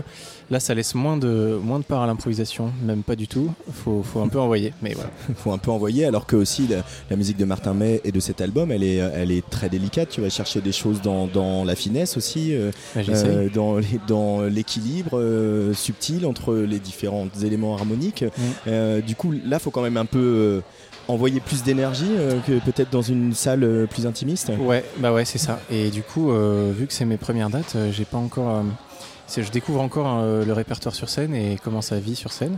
Il se trouve que, que j'ai choisi d'avoir. un- J'ai un live solo plutôt, plutôt électro, donc il- s'il faut envoyer du, du pied, je peux envoyer du pied. Donc là, apparemment, ça sonnait bien et c'était chouette, mais c'est un peu une découverte pour moi de découvrir les morceaux en live. Et effectivement, on est moins dans la finesse que sur le disque, mais, mais c'est aussi ça qui fait que, que c'est chouette de venir en concert parce qu'on est plus dans l'énergie, on est dans autre chose. Il y a un truc qui frappe à l'écoute de cet album, c'est la place de la voix. Euh, déjà parce que tu as travaillé avec euh, le Conservatoire de Toulon, euh, le chœur du Conservatoire de Toulon, qui donc on retrouve un peu tout au long du disque. Ouais. Pourquoi la voix occupe une telle place et, et quel rôle elle a, quel personnage c'est un peu dans, le, dans la distribution de ce disque, May Eh ben, c'est sûr que la voix est très centrale. Pour différentes raisons. Moi, ça fait quelques, quelques années depuis que je fais mes chansons que je me suis rendu compte que la, que la voix, c'était progressivement, c'est devenu mon instrument favori, mon instrument principal. Euh, J'ai découvert ça en, en- notamment en faisant des harmonies vocales, les voix qui vont les unes avec les autres, la, vibration des voix ensemble, c'est quelque chose qui me parle beaucoup. Et du coup, euh, du coup, j'en ai fait un instrument et je m'en sers, m'en sers comme un instrument, c'est-à-dire pas seulement, c'est pas seulement un support pour les paroles, mais c'est vraiment un support pour la mélodie et pour, euh, c'est le premier vecteur pour transmettre une émotion. Et du coup, c'est très central parce que avec ce travail avec les choristes et, euh, et ce travail solo d'harmonie, il y a vraiment une, envie de partager cette vibration que moi je ressens quand je chante, qui me touche particulièrement. Il y a un truc qui se passe quand on chante et quand on chante avec les autres que j'ai envie de transmettre aux gens. Donc euh, je, mets vraiment la, voix au centre de mes recherches musicales en général. Et du coup, sur ce disque, tu as travaillé avec quelqu'un qui s'appelle Magic Air et la voix, ça le connaît parce qu'il a fait notamment euh, Le Fil, euh, l'album de Camille où il n'y a euh, pas d'instrument, où il y a un bourdon, etc. Euh, qu'est-ce que, comment ça s'est passé de travailler avec lui et qu'est-ce qui, pourquoi tu es allé le chercher et qu'est-ce qui t'a apporté, Martin May? Bah, en fait, c'était vraiment une, une très belle rencontre. C'est mon label qui, me l'a, qui, me l'a, qui a eu l'idée de me le présenter. J'aurais pas pensé, j'aurais peut-être euh, pas eu la prétention de faire appel à lui, parce que c'est quelqu'un qui est justement, euh, depuis cet album-là et ses collaborations avec Camille, c'est quelqu'un d'important dans mon paysage musical aussi. Et en fait, euh, ce qui s'est passé de très intéressant, c'est que j'avais des maquettes, j'arrivais pas à aller au, au bout de mes maquettes, au bout de mes idées, j'avais besoin d'une, collaboration, mais une collaboration qui me permette d'aller au bout de ma vision. Et la force de Magic c'est que c'est un excellent musicien, un excellent chanteur, mais qui s'est vraiment effacé derrière les arrangements. Et il a, il a surtout privilégié la vision de, de, de- de dire que, que les morceaux étaient déjà là et qu'il fallait juste aller au bout de mes idées. Donc, euh, ce qui s'est passé vraiment de formidable avec, euh, avec euh, Matthew, c'est que c'est qu'il m'a voilà, il m'a permis de faire mon disque solo finalement et on l'a fait ensemble. Voilà. Il y a une fantaisie chez lui aussi. euh, ça te Ouais. parle, ça, cette, cette espèce de, de petite lumière dans l'œil? Ouais, il a, il a une lumière dans l'œil et puis il a aussi un truc, euh, une fantaisie euh, dark, on va dire. C'est-à-dire Mhm. que les, histoires de fantômes, ça le connaît euh, sur ses projets à lui. Donc euh, il a ce truc-là euh, entre, entre noirceur et lumière, ce truc un peu très, très clair-obscur qu'on a travaillé ensemble. où j'avais cette envie de, partir d'une mélancolie que j'ai toujours dans mes morceaux, mais d'aller vraiment plus vers la lumière. Il m'a, il m'a aidé à faire ça, effectivement avec un petit côté fantasque qu'il a aussi. C'est, drôle, il est à la fois très, très anglais, très, très sage et, euh, et très fantasque sur les voix. Donc euh, voilà, c'est en, en amenant des petites choses. En fait, ce sont, des petits détails qu'il a mis partout, mais des petits détails qui font la, qui font la différence. Euh, en réécoutant le, le disque ce matin euh, pour préparer notre. Enfin, ce matin, à 14h du matin, Ouais. pour préparer euh, notre, notre interview, Martin, j'ai eu l'impression qu'il y a la sensation, en tout cas, qu'il y a vraiment un, un rapport à l'enfance qui est décliné tout au long de ces chansons. Je me trompe Oui, euh, tu te trompes pas du tout. euh, Il y, a, il y a différents thèmes, mais ça fait partie des thèmes centraux. J'ai toujours eu un truc, euh, je sais pas expliquer pourquoi, mais je pense que parce que peut-être parce que tout se joue dans l'enfance en fait, y compris dans les influences qu'on a et dans et dans, dans, dans ma- mon développement actuel. Euh, Là, c'est mon deuxième album. Je commence à avoir l'impression de vieillir un peu, mais du coup, j'ai des enfants aussi. euh, Je, fais des enfants, et, euh, donc euh, avant, je chantais déjà des berceuses que je me chantais un peu pour moi.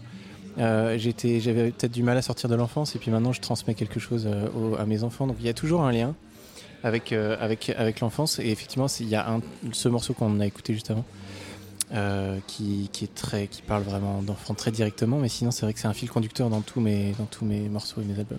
Euh, L'autre rapport à l'enfance aussi, c'est la, t'as dit berceuse, mais on pense aussi à la ritournelle. Ouais. Euh, c'est quelque chose que tu pratiques. On sent que la, Ouais. la- la recherche de la ritournelle, du hook. Bah oui, alors ça c'est complètement mon truc de la mélodie qui qui accroche et puis qu'on peut s'approprier, qu'on peut chantonner soi-même, effectivement. Et il y a ce truc très enfantin et ça fait partie de, de mes envies, c'est que c'est que ce soit suffisamment enfantin justement, suffisamment naïf pour que chacun puisse le chanter comme un enfant qui va écouter la, la chanson et qui va pas se poser de questions, il va la chanter. Mhm. Et bah ça me fait plaisir si quand tu écoutes le début de mon morceau, tout de suite tu reconnais le, le gimmick et ça t'accroche et tu as envie de le chanter aussi. Euh, Il y a une autre dimension, euh, tu l'as un peu évoqué tout à l'heure, pour moi, c'est euh, la lumière. Euh, Mm. euh, Il y a une espèce de luminosité, une espèce de, de- de clair-obscur hein, qui filtre à travers euh, tes Ouais. harmonies. Euh, on- tu es marseillais. Ouais. Euh, c'est la lumière de. Marseille qui, qui irrigue un peu ce disque, c'est les reflets sur la Méditerranée. Ouais, euh, il doit y avoir de ça. Effectivement, euh, je suis pas originaire du sud, mais je me suis installé là-bas pour euh, la lumière, je pense principalement. Et alors que je pense que j'ai des influences musicales ou, euh, et, et des- une histoire personnelle qui est peut-être un peu plus du nord et de, de la brume. Donc je pense que c'est ce mélange qui est, qui, qui est en train de se, se- se- se diffuser dans, le dans les disques que je fais, dans les chansons que je fais. C'est que j'ai clairement, en tout cas, je suis clairement dans une phase où j'ai envie de, de, de me tourner vers cette lumière-là. Et euh, c'est sûr qu'en étant pas loin de Marseille, euh, on baigne dans cette lumière-là, très particulière, qu'on- qui manque quand on arrive à Bourges et qui se met à pleuvoir. Alors qu'il paraît qu'il faisait beau, mais on a, Il voilà. a fait un temps de rêve jusqu'à aujourd'hui. hein. Voilà, bah, mais moi j'arrive, il pleut, hein, je suis désolé. Donc, euh, donc euh, on, on m'a menti ou je ne sais pas. Mais, euh, voilà. mais du coup, j'essaye de mettre cette lumière-là, ouais. Euh, en le réécoutant cet album aussi, j'ai eu la sensation que finalement, c'est de la pop, c'est de l'électropop, c'est ce qu'on veut, mais finalement Mhm. c'est un disque de folk aussi. Ça pourrait très bien être un disque de folk. Alors ça, ça me fait très plaisir. Est-ce que tu peux euh, développer ça? Euh, Ça me permettra d'argumenter quand je dis que je fais de la folk et plus, que plus personne ne me croit. Alors, je vais un peu botter en touche en parlant de Rayex, mais euh, du coup, ça me fait penser à, à- à- à- à ça, c'est-à-dire Mhm. cette. Pour moi, la folk, c'est une, une raconter des histoires. Ouais. Euh, c'est ça finalement Ouais, euh, l'essence de la folk. Alors après que tu le fasses avec une guitare ou un Mhm. synthé ou euh, un arpégiateur, c'est pareil. Ouais, ouais, ouais. Mais je suis complètement d'accord avec toi. Je, je, je me revendique comme un folkeeux. Et, et ça fait bien rigoler les gens autour de moi en ce moment quand je dis ça, donc ça me fait plaisir que Ouais, tu me pas dises de ça. guitare. Parce que là, j'ai pas de guitare, c'est très, très électro, etc. Mais effectivement, moi, j'ai cette culture-là, en tout cas, très forte, du songwriting, quoi, de, effectivement, d'écrire une chanson, euh, d'écrire une histoire, de raconter une histoire. Et même si ce, cet album-là, par exemple, et ce live est très électro, tous les morceaux que je fais je dois, doivent pouvoir se jouer juste avec un piano et une voix, ou une guitare et une voix. Euh, je fais fais pas des musiques avec des, des- morceaux avec des machines. Donc c'est en ça aussi que je pense que je suis très folkeux. Si, si tu me donnes un piano et, et- un micro, euh, je peux, je peux te faire les morceaux. Et ça donne une version à laquelle je tiendrai beaucoup parce que c'est comme ça que j'écris les morceaux. Euh, et, il y a- et en même temps, il y a des morceaux comme euh, le clip qui vient de sortir qui s'appelle Love Me Now ou euh, Ouais, mais le qui n'est pas sorti encore. ah, Mais c'est un bon teasing oh, parce oh, que c'est ça va être un magnifique clip. sorti. Ouais, ouais, ça Parce que sort je crois que euh, ton attaché de presse me l'a envoyé. Oui, bah, t'as de la chance. mais ce sans parler du clip, mais juste le morceau, il est, euh, c'est aussi un morceau très électronique euh, et très et qui repose sur euh, la boucle Ouais. aussi. Euh, on a parlé de la mélodie, mais la boucle, la boucle Mhm. électronique, l'arpégiateur, le filtre, etc. C'est des choses qui te qui te touchent et qui te servent dans la composition, Martin. Euh, ouais, alors ça, de plus en plus, ça fait quelques années que je me suis rendu compte que la boucle, c'était mon instrument principal de composition, mais je le faisais plutôt comme un folkeeux, c'est-à-dire que j'avais une loop session et je mettais juste de la voix ou de la guitare dedans, ou, ou voilà. Et là, euh, plus ça va, plus avec mes expériences récentes, d'autres projets auxquels j'ai participé, bah, je fais de plus en plus d'électro. Et je me suis rendu compte que. Avec ben, Ghost of Christmas, avec Ghost of notamment, Christmas, euh, voilà, par exemple. On va le citer quand même. Et voilà, oui, bah oui. et, euh, et donc, bah, on, on a fait de plus en plus, j'ai découvert de plus en plus les amplificateurs, les synthés, les machines. Et euh, je me rends compte que cette, ce côté trans de l'électro, en fait, c'est quelque chose qui me parle vraiment. Mais, euh, mais comme euh, la trans traditionnelle me parle aussi, justement. Comme la trans du blues aussi, par Voilà, exemple. comme le blues, exactement. Euh, bah, c'est justement, il y, a, il y a trois jours, j'ai fait une, une date et il y avait des, des bluesmen à côté et je me suis dit, mais ça m'a rappelé que ça fait longtemps que j'avais pas écouté du blues, alors qu'en fait, c'est vraiment. euh, c'est toute la musique que je fais, c'est toute la musique que j'aime. La musique que je fais, ça vient du blues. Donc, euh, donc voilà, il y, a- il y a vraiment un truc avec la boucle. Effectivement, c'est toujours comme ça que je travaille, c'est comme ça que je peux faire des harmonies. Et, euh, et effectivement, bah, ça marche très bien avec des machines, avec des, des filtres. Euh, dans pas dans les- les- ce qu'on a reçu euh, au moment de la sortie de l'album, il y avait euh, les paroles et puis tu avais Mhm. pris écrit quelques mots pour euh, euh, nous aider à, à- à voir euh, euh, ce que tu avais mis dans tel et tel morceau. Et C'est d'ailleurs très très bien. Je recommande à tous Ah ouais les attachés de presse de mes contacts de faire ça parce qu'en fait, Ah, très bien. c'est- Faudrait que je sache que- que- ouais, ouais, très bien, très bien. Mais, mais j'ai vu que tu citais euh, euh, Morricone et, et- et Steve Reich. Ah oui, t'as vu ça, Euh, Et Mm. Je me demandais, voilà, finalement, euh, quels étaient les, les- les musiciens euh, importants dans ton, dans ton panthéon à toi euh, personnel, Martin May Et ben justement, je crois que c'est pour ça que je les ai écrits dans ce papier, parce que moi sinon je me rappelle jamais quand tu me poses la question comme ça. mais euh, mais oui, bah, par exemple, citer Morricone et Reich, c'était notamment parce que parce que j'ai sur cet album-là, j'ai vraiment cherché à travailler l'instrumental sans en- en- en- vraiment avant les paroles, à transmettre une émotion sans parole. Et euh, bah, Steve Reich, et des références comme ça, c'est c'est la musique sérielle, c'est des c'est quelque chose à la fois d'assez expérimental, mais qui moi me touche vraiment sur Mhm. justement ce côté euh, trans, boucle, etc. Et puis Morricone, par exemple, c'est euh, la capacité de, bah, de transmettre une émotion dingue avec euh, juste une voix euh, chantée, mais, mais sans, sans parole, ou ces musiques de films qu'on connaît tous. Et voilà, ça a été vraiment inspirant. Et par exemple, dans les références récentes, Nils Fram, ça a été ma claque de, de- de ces dernières années et qui m'a vraiment drivé pour, pour ce, pour ce disque-là. Je trouve que justement, c'est inspiré de ces références-là et c'est c'est hyper parlant. Après, voilà, si je me lance, à- si je me mets à réfléchir à, à mes références, je vais pas m'en sortir. Non, mais on est bien là, pas Fram. Morricone, euh, Steve Reich, c'est pas mal. Ouais, c'est pas mal. Et en même temps, il y a de ça dans ce morceau euh, qu'on va écouter maintenant. euh, et je vais te, te laisser filer pour euh, reprendre ton souffle et profiter un peu du, du- du printemps de Bourges. T'as l'intention bah ouais. d'aller- voir un peu des gens sur scène, Oui, peut-être? oui, alors je t'avoue que j'ai rien eu le temps de regarder du programme, mais dès que j'aurai fini de, de- de courir, Mm. et ben je vais aller profiter toute la soirée. Je, je- je suis du genre à vouloir bouffer le plus de concerts possible parce que c'est inspirant et que ça fait plaisir d'être là pour ça.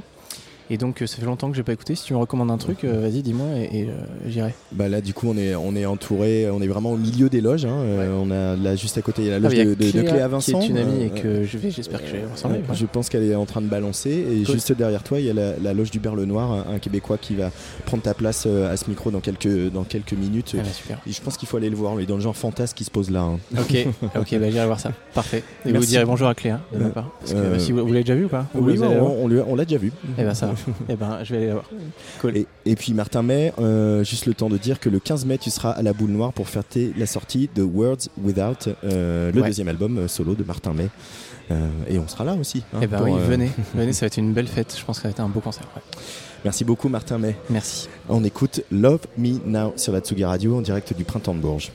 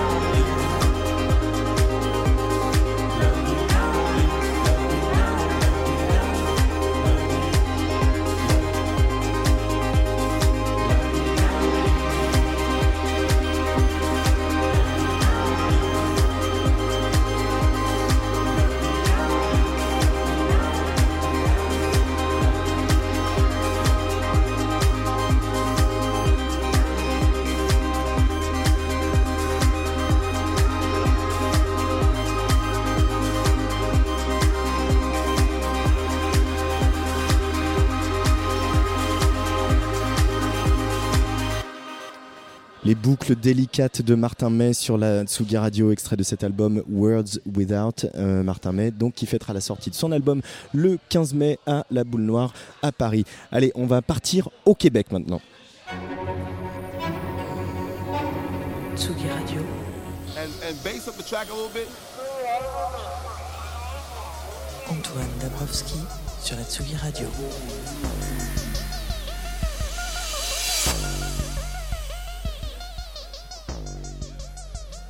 On parle de lui depuis euh, les Franco de Montréal euh, l'année dernière, au mois de juin, notamment mon camarade Patrice Demailly euh, qui l'avait découvert à cette occasion. Il fait partie d'une programmation un peu spéciale qui s'appelle les spécimens canadiens ici au Printemps de Bourges, figure-toi, avec les louanges, Elisa Pi, Poirier notamment. C'est Hubert Lenoir. Bonjour Hubert. What's up? Ça va? Ça va bien Euh, voilà, alors c'est, euh, je te chope là, tu viens juste de finir tes balances euh, ici au, au 22, euh, c'est un peu la règle hein, dans les festivals, hein. on, court, on fait la Ouais. balance, on vient en promo. euh, Ouais. euh, ça te plaît cette vie-là, Hubert Lenoir, maintenant que, que la, la tournée s'accélère et s'intensifie? Euh, ben, je suis sûr, euh, c'est cool de parler avec des gens qui. euh, on va discuter de musique, c'est parfait. Ça, me- ça me plaît, ouais. Alors cet album d'Arlène euh, est sorti, il a fait euh, l'effet d'une petite bombe pour tous ceux qui aiment la musique fran- en français, pas que, même s'il y, y a un- il y a un morceau en anglais, mais un, un certain retour du glam, de la chanson glam. Est-ce que ça te va si on dit que tu fais de la chanson glam, Hubert Lenoir? Non, ça me va pas vraiment. Ah, ah, désolé, je suis désolé, Non, ça commence mal. c'est correct. Non, mais c'est parce que, en fait, euh, je sais pas, je, je vois pas nécessairement comment euh, ça peut être. euh, je comprends, je comprends le, truc glam, mais c'est parce que je pense que c'est seulement relié, euh, peut-être beaucoup relié à l'esthétisme que j'amène en spectacle.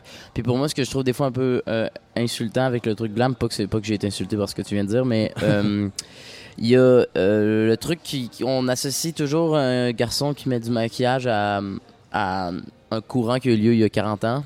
Puis euh, je trouve ça un peu, euh, c'est comme un peu comme si euh, c'était automatiquement une référence à Bowie, alors que parce qu'on s'entend que c'est le seul, un des seuls représentatifs du glam. Là. Marc Bolan quand même. Marc Bolan. ouais, ouais, ouais, Alvin Stardust. Non, il y en a d'autres, mais quand même. euh, puis pour moi, c'est quand même euh, plus dans ce que j'ai envie de faire, euh, ce que j'ai envie de porter dans la vie en général, puis pas nécessairement dans le but du, du glam. Pourquoi, pourquoi un artiste, si un, par exemple, si un artiste hip-hop mettrait du, mettrait du rouge à lèvres, ou est-ce que ce serait un artiste euh, glam euh, hip-hop, un glam rap? Non, ça, tu tu comprends? On dirait pas ça. Ça me va. Euh, par contre, il y a un artiste euh, et un album qui est très important euh, et qui a été une influence majeure, notamment pour ce disque, c'est euh, Purple Rain de Prince. Oui. Euh, en quoi c'est une influence majeure euh, pour Darlene euh, Parce que c'est sur l'intention artistique, euh, l'histoire à raconter? Quand même, ouais, beaucoup sur, sur l'histoire dans le sens que c'est euh, sur la. Bon, de un, je suis un très grand fan de Prince. Le, un peu tout ce qu'il a fait dans sa vie, euh, j'aime. C'est un de mes artistes préférés. Euh, donc, musicalement, un peu quand même, mais aussi beaucoup pour l'influence du projet en général. Donc, faire un album, un projet pluridisciplinaire avec un livre, un, ben, un roman, un- un- un album. Euh, Il y avait le, le but de faire un film, mais finalement, on le fera pas, on n'a pas assez d'argent. Mais donc, juste c'est ça, cette idée-là de raconter une histoire sur divers euh, plans. euh, puis aussi, de, aussi le fait, le style de l'histoire, parce que c'est une histoire qui est très. euh, peu- euh, je pense que l'histoire de Darlene est une histoire qui est pas comme euh, n'importe quel album concept ou est-ce que par exemple dans un album concept de rock ça va être des, des histoires plus euh, je sais pas moi des, des trucs plus euh, fantastiques ou euh, euh, l'histoire de Purple Rain est très est très terre à terre puis, puis ça ça, ça, ça nous plaisait quotidienne, quoi. Ouais, puis, puis, puis je pense que aussi le fait que le, le- c'est un album concept d'Arlen selon moi, mais en même temps, euh, ça c'est pas narratif. Puis euh, quand tu écoutes Purple Rain, c'est pas narratif non plus. Puis, euh, mais, mais si tu écoutes le film, tu fais des, des, des, des références. Donc, euh, ouais, ça c'était cool. Alors, je fais quand même un peu les notes de bas de page pour euh, nos auditeurs qui n'auraient pas toute l'histoire du, du, du- du projet Berlin Ouais. Noir. C'est qu'en fait, ta, ta compagne, qui est aussi quelqu'un avec qui tu travailles, ta Manager, manageuse, ouais.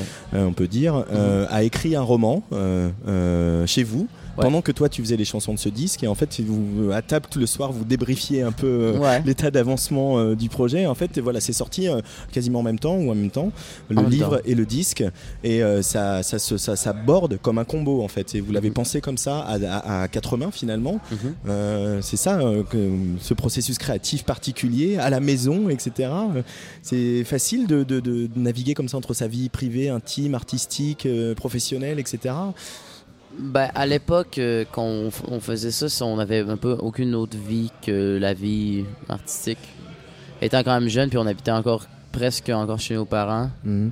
Donc c'est pas la même chose que euh, j'imagine un couple qui, qui ont des enfants, c'est complètement différent. Peut-être que maintenant euh, peut-être que c'est différent, mais à l'époque non, c'était juste ça notre vie en fait, c'était de créer, de faire de la musique, faire de la création, c'était seulement ça. et maintenant c'est plus ça? Ben, pas que c'est plus ça, mais maintenant euh, euh, c'est différent. Ben là, euh, ouais, c'est différent maintenant. Parce que là, on, tout est différent. Maintenant, c'est rendu. Parce qu'à l'époque, c'était rien. On savait même pas si, si- On voulait même pas faire de spectacle. C'est juste un projet comme ça qu'on voulait faire. Puis soudainement, ça devient connu. Puis c'est sûr qu'il n'y a plus rien de pareil après. Ouais. Je dis pas ça d'une façon tragique, je vais juste dire ça d'une façon réaliste. Ça, peut, ça, peut, ça pourrait pas être pareil. Euh, le, du coup, elle t'a aidé dans l'écriture euh, de ces chansons, Noémie?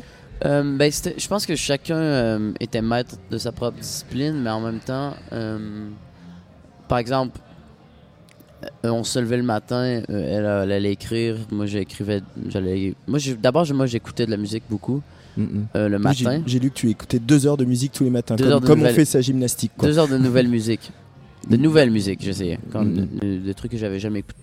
Et euh, Ah, on a un petit. on va essayer, on problème, va on va essayer essayer avec un- le jaune, hein, si le bleu euh, fait des siennes. Est-ce que le jaune est mieux? Allô, Ah, Allô, yeah, oui, oui. libère le noir.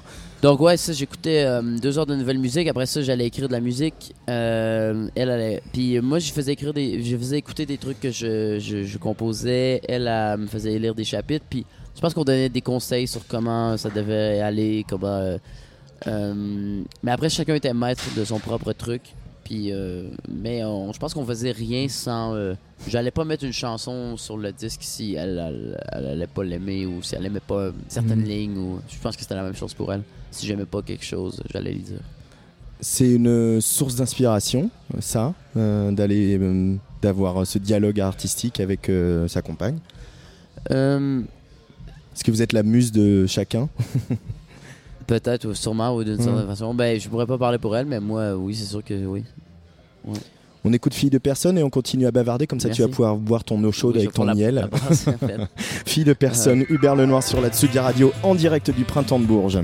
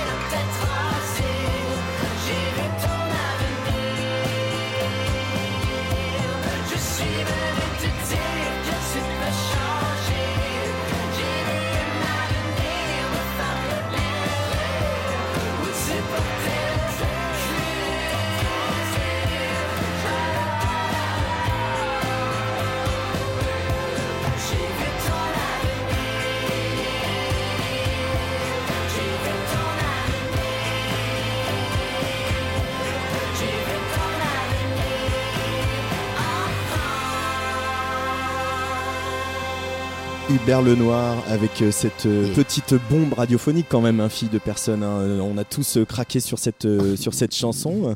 Euh, ça fait plaisir, c'est quand ces chansons qu'on fait, comme tu nous l'as décrit, Hubert Lenoir, un peu dans sa chambre, chez soi, euh, dans un quelque chose de très solitaire, elles deviennent, elles nous dépassent euh, et elles t'appartiennent plus. Ouais, ouais, ben tu parlais, bon, tu fais. oui, c'est sûr, ça fait plaisir. Moi, j'ai, comme tu dis, c'est euh, radio. Ben, ça joue quand même joué à la radio. Ici, ça joue à. À- pas à la radio euh, commerciale, mais. Ça même- joue sur France Inter, sur euh, France qui est aujourd'hui la, la première radio de France. hein. Quand même, quand même. Quand même le dire. Mais, euh, mais, mais c'est drôle parce que. Qui a détrôné RTL, hein, je précise, voilà. Ah bon, cette semaine, ça vient de tomber. Bravo. je sais pas qu'est-ce que ça signifie, mais euh, parce que je connais pas le, je suis pas français. Oui. Mais euh, le, en fait, moi, j'ai, c'est drôle parce que quand on mixait l'al- l'album, je me rappelle, on faisait fille de personne, on la mixait. Puis euh, la personne qui a mixé l'album, qui s'appelle Philippe Bro, il, a dit- il disait ah ça c'est ce que j'appellerais un mix anti-radio parce que je sais pas, on mettait des effets ou du. C'est drôle après ça de voir que ça joue en radio, mais mais je- mais non, mais moi j'ai toujours eu. Bon, on parle de Purple Rain, mais j'ai toujours aimé la musique pop. De un, parce que euh, je viens d'une famille où il n'y avait aucune musique écoutaient. Donc, les seuls trucs que je pouvais écouter, c'est les merdes que j'entendais à la radio. Donc, j'ai ça m'a. ça m'a, euh, j'ai été tatoué de ça, ça m'a imprégné.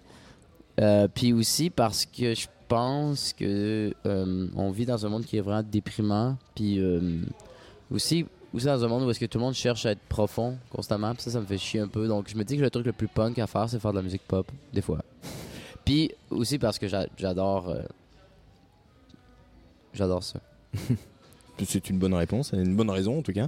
Bah oui. Euh, tu parles euh, à propos de ce disque d'opéra postmoderne. Qu'est-ce que ça veut bien dire ça Vers le noir? Ben, pour moi, le, c'est drôle encore une fois, l'opéra, moi quand j'ai trouvé le terme, la, la seule référence étant d'une famille qui est pas musicale euh, du tout, ma grand-mère, moi, elle aimait les opéras euh, très populaires, comme Carmen ou euh, des trucs comme ça. Puis elle me faisait, elle me donnait des, disques compacts euh, d'opéra. Moi, j'écoutais ça, je trouvais ça super bon. Donc, la seule référence que j'avais, c'était euh, de l'opéra, c'était l'audio. Quand j'ai sorti avec le, terme, ben les gens étaient comme Ah, ben là, c'est une opéra, il n'y a pas de décor, il n'y a pas de. Bon, j'en ai peu rien à foutre. De, de- moi, c'est ma version de l'opéra. Après, les, ce que les, les, les classiques, euh, les, les puristes en pensent, je- je- je- En même, temps, en même temps, il y en a du décor parce que par rapport à, à- à beaucoup de disques pop euh, qui sortent aujourd'hui, euh, il y a des arrangements, il y a des instruments. euh, il y a Oui, des- oui, il y a- mais je par- je parlais du décor physique, non, mais- mais, une, une transition malhabile, mais mais oui, voilà, c'est facile de convaincre de trouver des, partenaires pour enregistrer un disque comme ça aujourd'hui parce que c'est un disque produit quoi, où il y a eu des, il y a eu des heures de studio, il y a eu des musiciens, etc. Quoi. Ben, ça s'est fait vite, en fait. Mais oui, non, ça n'a pas été facile. C'est- je- je- sérieusement, ça serait peut-être le pire conseil que je donnerais à quelqu'un qui n'a pas beaucoup de budget à faire. Vouloir.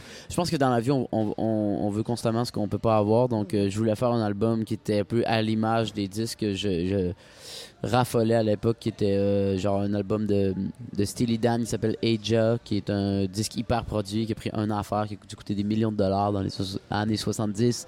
J'aimais toutes les productions de Quincy Jones, puis euh, ça, c'est des disques qui sont faits live.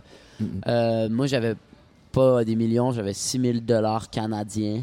Il a, Et- coûté, il a coûté 6000 dollars le disque? Ouais. Et euh, donc, il a fallu que je convainque des gens de jouer euh, pour euh, presque rien. Euh, puis euh, j'avais seulement 5-6 jours en studio. Donc, c'était terrible. Mais ça a fait son charme, je pense, parce que ça sonne aucunement comme un album de Steely Dan. Ça sonne plus euh, lo-fi, mais ça fait le charme de, de ce que c'est. Oui, et puis en même temps, vous avez bien bossé parce que euh, ça trompe son monde. hein. On a quand même l'impression que c'est une grosse production euh, Ouais. à l'écouter. Euh, on a fait, on a mis des efforts, puis au mix aussi, ça a été un, un certain temps enfin, au mix. ouais. Alors il y a le succès qui est quand même arrivé un peu euh, presque par effraction. euh, et il y a cette, euh, on va quand même en parler, ce, ce gala de la disque euh, où, tu as eu, donc qui sont les, les victoires de la musique chez vous au Québec, Mhm. où tu as eu quatre Félix. C'est beaucoup. Euh, donc il y a eu, bon, je l'ai- on l'a écrit dans, dans Tsugi, donc je peux en, en reparler. hein. Tu, voilà, tu as mimé une fellation avec un Félix, Euh, le quatrième Félix parce que bon, t'en avais déjà eu quatre et t'avais déjà dit plein de choses. Ouais. Mais et du coup, ça a offusqué un peu euh, les gardiens du temple de la chanson québécoise. Mhm. ça a offusqué des gens sur Internet. T'étais préparé à, à- à- à ça, à, te prendre ce déferlement de haine, euh, Hubert Lenoir? Pas de temps, non. En fait, ce que, je pense que ce qui les a le plus insultés, c'est que la statuette représente Félix. Félix Leclerc, donc. Félix Leclerc, qui est un chanteur comme connu euh, chez nous. Ben aussi un, un peu. Ici, ici aussi un peu. Un Puis c'est vraiment un des un grands, un des grands chanteur, patrons de, de- de la, de la chanson Ouais, c'est un peu québécoise. notre brassin, ça nous. Voilà. Puis euh, les, les gens, ils ont, ils, ont, ils, ont- ils trouvent que c'est un manque de respect. Mais après ça, est-ce que, tu, est-ce que moi, je, je vais faire dans la vie une fellation à quelqu'un que je respecte pas? Je crois pas, non. Donc, est-ce que je, je respecte... Si je fais une fel- fellation à Félix Leclerc, ça veut dire que je le respecte. Puis tous les gens qui sont euh, bien pensants, qui, qui peuvent... euh, qui peuvent trouver que c'est insultant, ben, je les emmerde. Donc ça c'est dit. Mais par contre du coup il y a plein de gens aussi qui à l'inverse t'ont dit que ils t'aimaient et que le fait que tu montes sur scène et que tu que tu aies un trait de colle sous les yeux, que tu euh, fasses euh, un peu de provoque là-dessus, Mhm. que tu assumes euh, ta sexualité, tu assumes ton désir, tu assumes Mhm. euh, ta vie, etc. En fait ça ça a inspiré des gens et ça rassure des gens aussi. Ils te l'ont renvoyé. Tu, tu, tu as dialogué avec ton public sur ces questions-là un petit peu? Ben, ben, je pense que c'est un peu naturel, n'importe quand. Que, les- par exemple, euh, des, des jeunes, euh, que, que tu entends leur, ton- tes parents râler sur quelqu'un, après ça, tu vas peut-être automatiquement être un peu plus euh, intéressé à, à aller, à aller voir ce que la- ce qu'il fait. Mais, ben oui, en fait, mais juste, je dis ça un peu comme si euh, c'était rien, mais oui, j'ai quand même. euh, quand on fait des spectacles, puis au Québec, on a commencé à faire des spectacles plus tous âges. Qui, a comme ouvert euh, une porte euh, dans.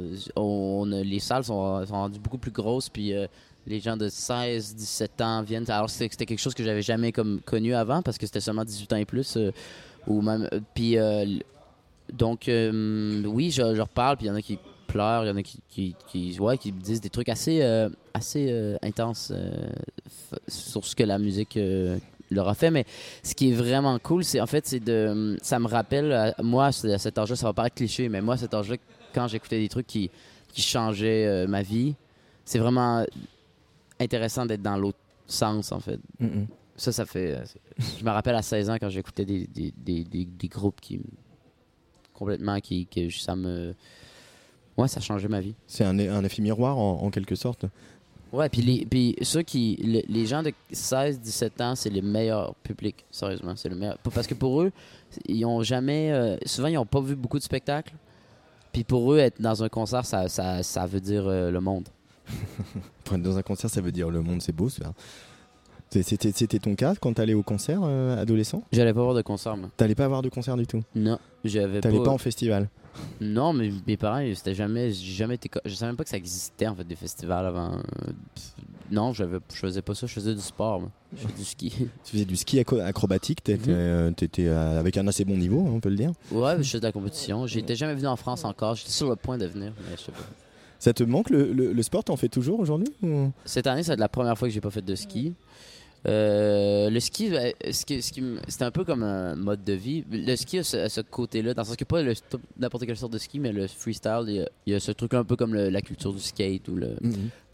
que moi, je, je- à un certain âge, je, je chantais que j'en faisais partie. Puis là, j'en, ça, là, c'est la première année que j'en fais pas. Euh, oui, ça, me- ouais, ça me manque. J'aimerais recommencer. Il y, a- il y a autre chose qui est important aussi au- autour du Berle Noir, c'est c'est, euh, le fait que tu viennes d'une euh, d'une petite ville de la banlieue de Québec. Alors, je suis jamais allé au Québec, donc je ne voudrais pas dire de bêtises géographiques, mais et tu, tu incarnes aussi. euh, on a le droit de faire un projet, de réussir, de passer à la télé, de- de- d'avoir des, des- des gens en festival sans venir de Montréal ou de Toronto, ou de New York ou de Paris. quoi. Ouais. C'est aussi ça qu'il y a dans le projet Hubert Lenoir. hein. C'est important pour toi. Euh, ouais, ben, je pense que c'était important au, euh, au départ parce que j'avais l'impression que moi, quand j'ai commencé, ben, c'est de faire. Oui, de- un, d'avoir du succès, mais aussi c'est possible de. Quand on vient d'un milieu qui est plus. euh, qui est moins artistique, c'est pas parce que tu viens d'un truc qui est moins artistique que tu peux pas faire des trucs qui sont euh, grandioses ou qui, qui- qui ont, qui ont de la profondeur ou qui sont. euh, je pense que ça change rien dans, dans ce que tu as à offrir. Puis, étant. Il y a beaucoup. de- un peu comme en France, mais tu sais, nous, nous, les banlieues sont très, très fortes au Québec. là. Les, les jeunes habitent en banlieue.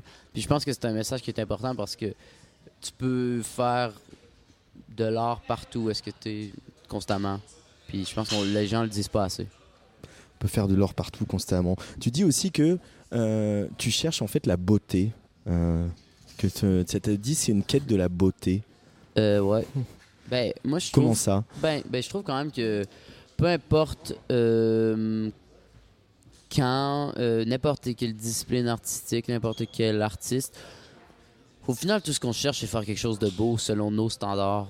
Euh, après, la beauté, c'est- pas nécessairement euh, un orchestre de 40 cordes. euh, pas nécessairement. ça- Pour moi, je trouve que une pièce comme euh, Venus and Furs de Velvet Underground est magnifique. Je trouve que.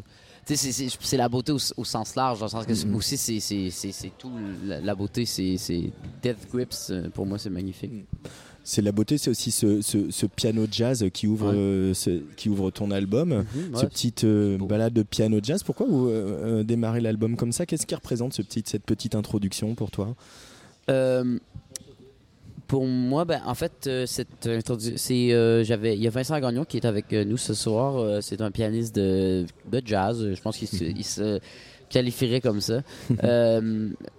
Euh, puis j'avais eu l'idée de commencer avec une introduction. En fait, c'est une improvisation totale de, de piano. Donc c'est lui qui signe la musique. Euh, puis je trouvais ça juste euh, drôle et unorthodoxe de commencer un album avec une musique qui est pas de toi, de un et euh, euh, instrumental et une improvisation aussi. Quand, est-ce que quand est-ce que ça, ça se fait?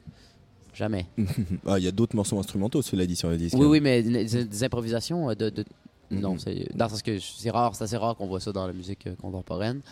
Euh, après, euh, oui, il y a d'autres, il y a quatre euh, pièces instrumentales. L'album est à 40% instrumental.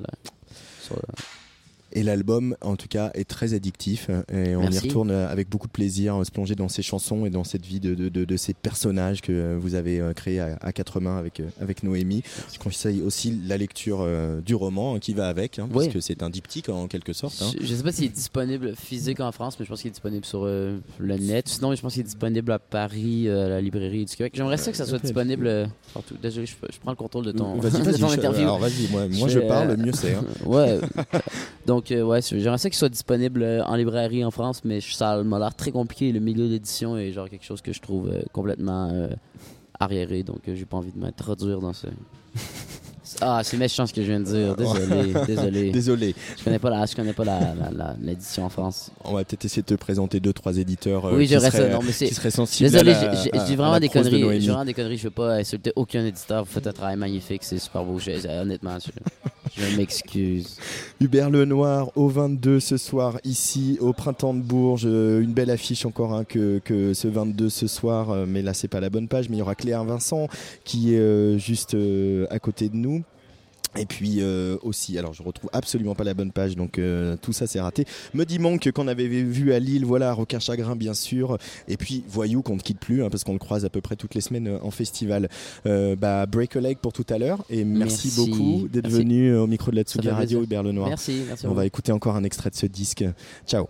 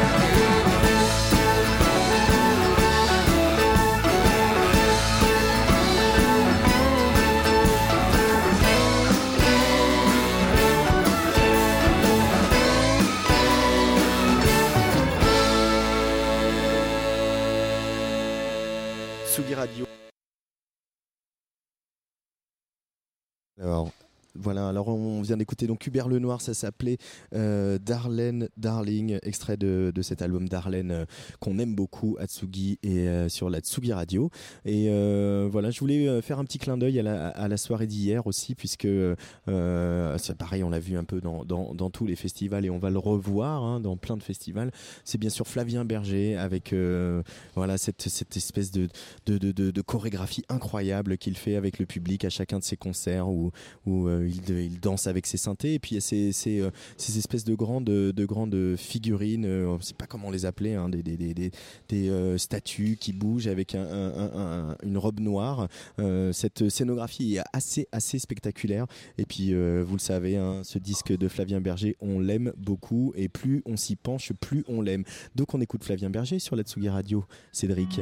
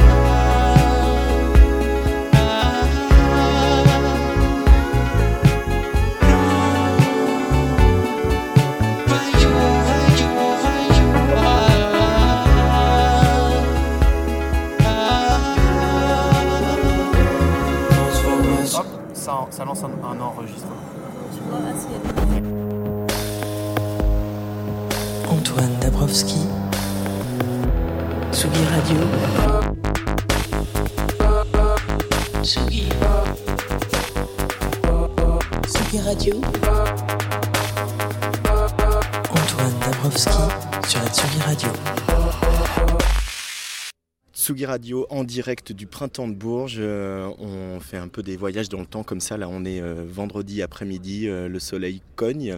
Et c'est normal parce qu'on retrouve une petite fille du Sud. C'est Suzanne. Bonjour Suzanne. Bonjour euh, Bourges. On est bien là, on est au, au- au bord de l'eau, un, un petit peu à l'ombre.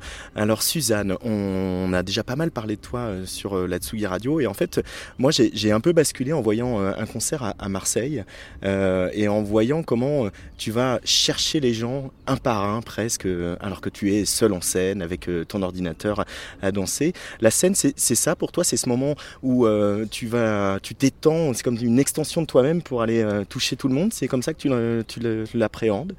Non, c'est- marrant que tu dises ça. Moi, c'est vrai que la scène, euh, c'est un petit peu une finalité. C'est vrai que quand j'ai écrit ces chansons, je pensais encore une fois vraiment pas qu'elles qu'elles seraient écoutées un jour déjà, et encore moins de les livrer en live face à, autant de gens. Euh, donc ouais, je pense que j'ai ce truc-là de, vouloir aller séduire euh, le public. Ouais, ouais, ouais. Je, pense que je suis une grande séductrice sur quand je suis sur scène. J'essaye en tout cas d'aller chercher la personne qui, qui je sens qu'elle me comprend pas encore. Euh, Je vais faire en sorte qu'on essaye de se comprendre tous les deux. Ah, je me suis pas complètement trompé alors. Alors oui, non, tu t'es pas trompé, c'est vrai.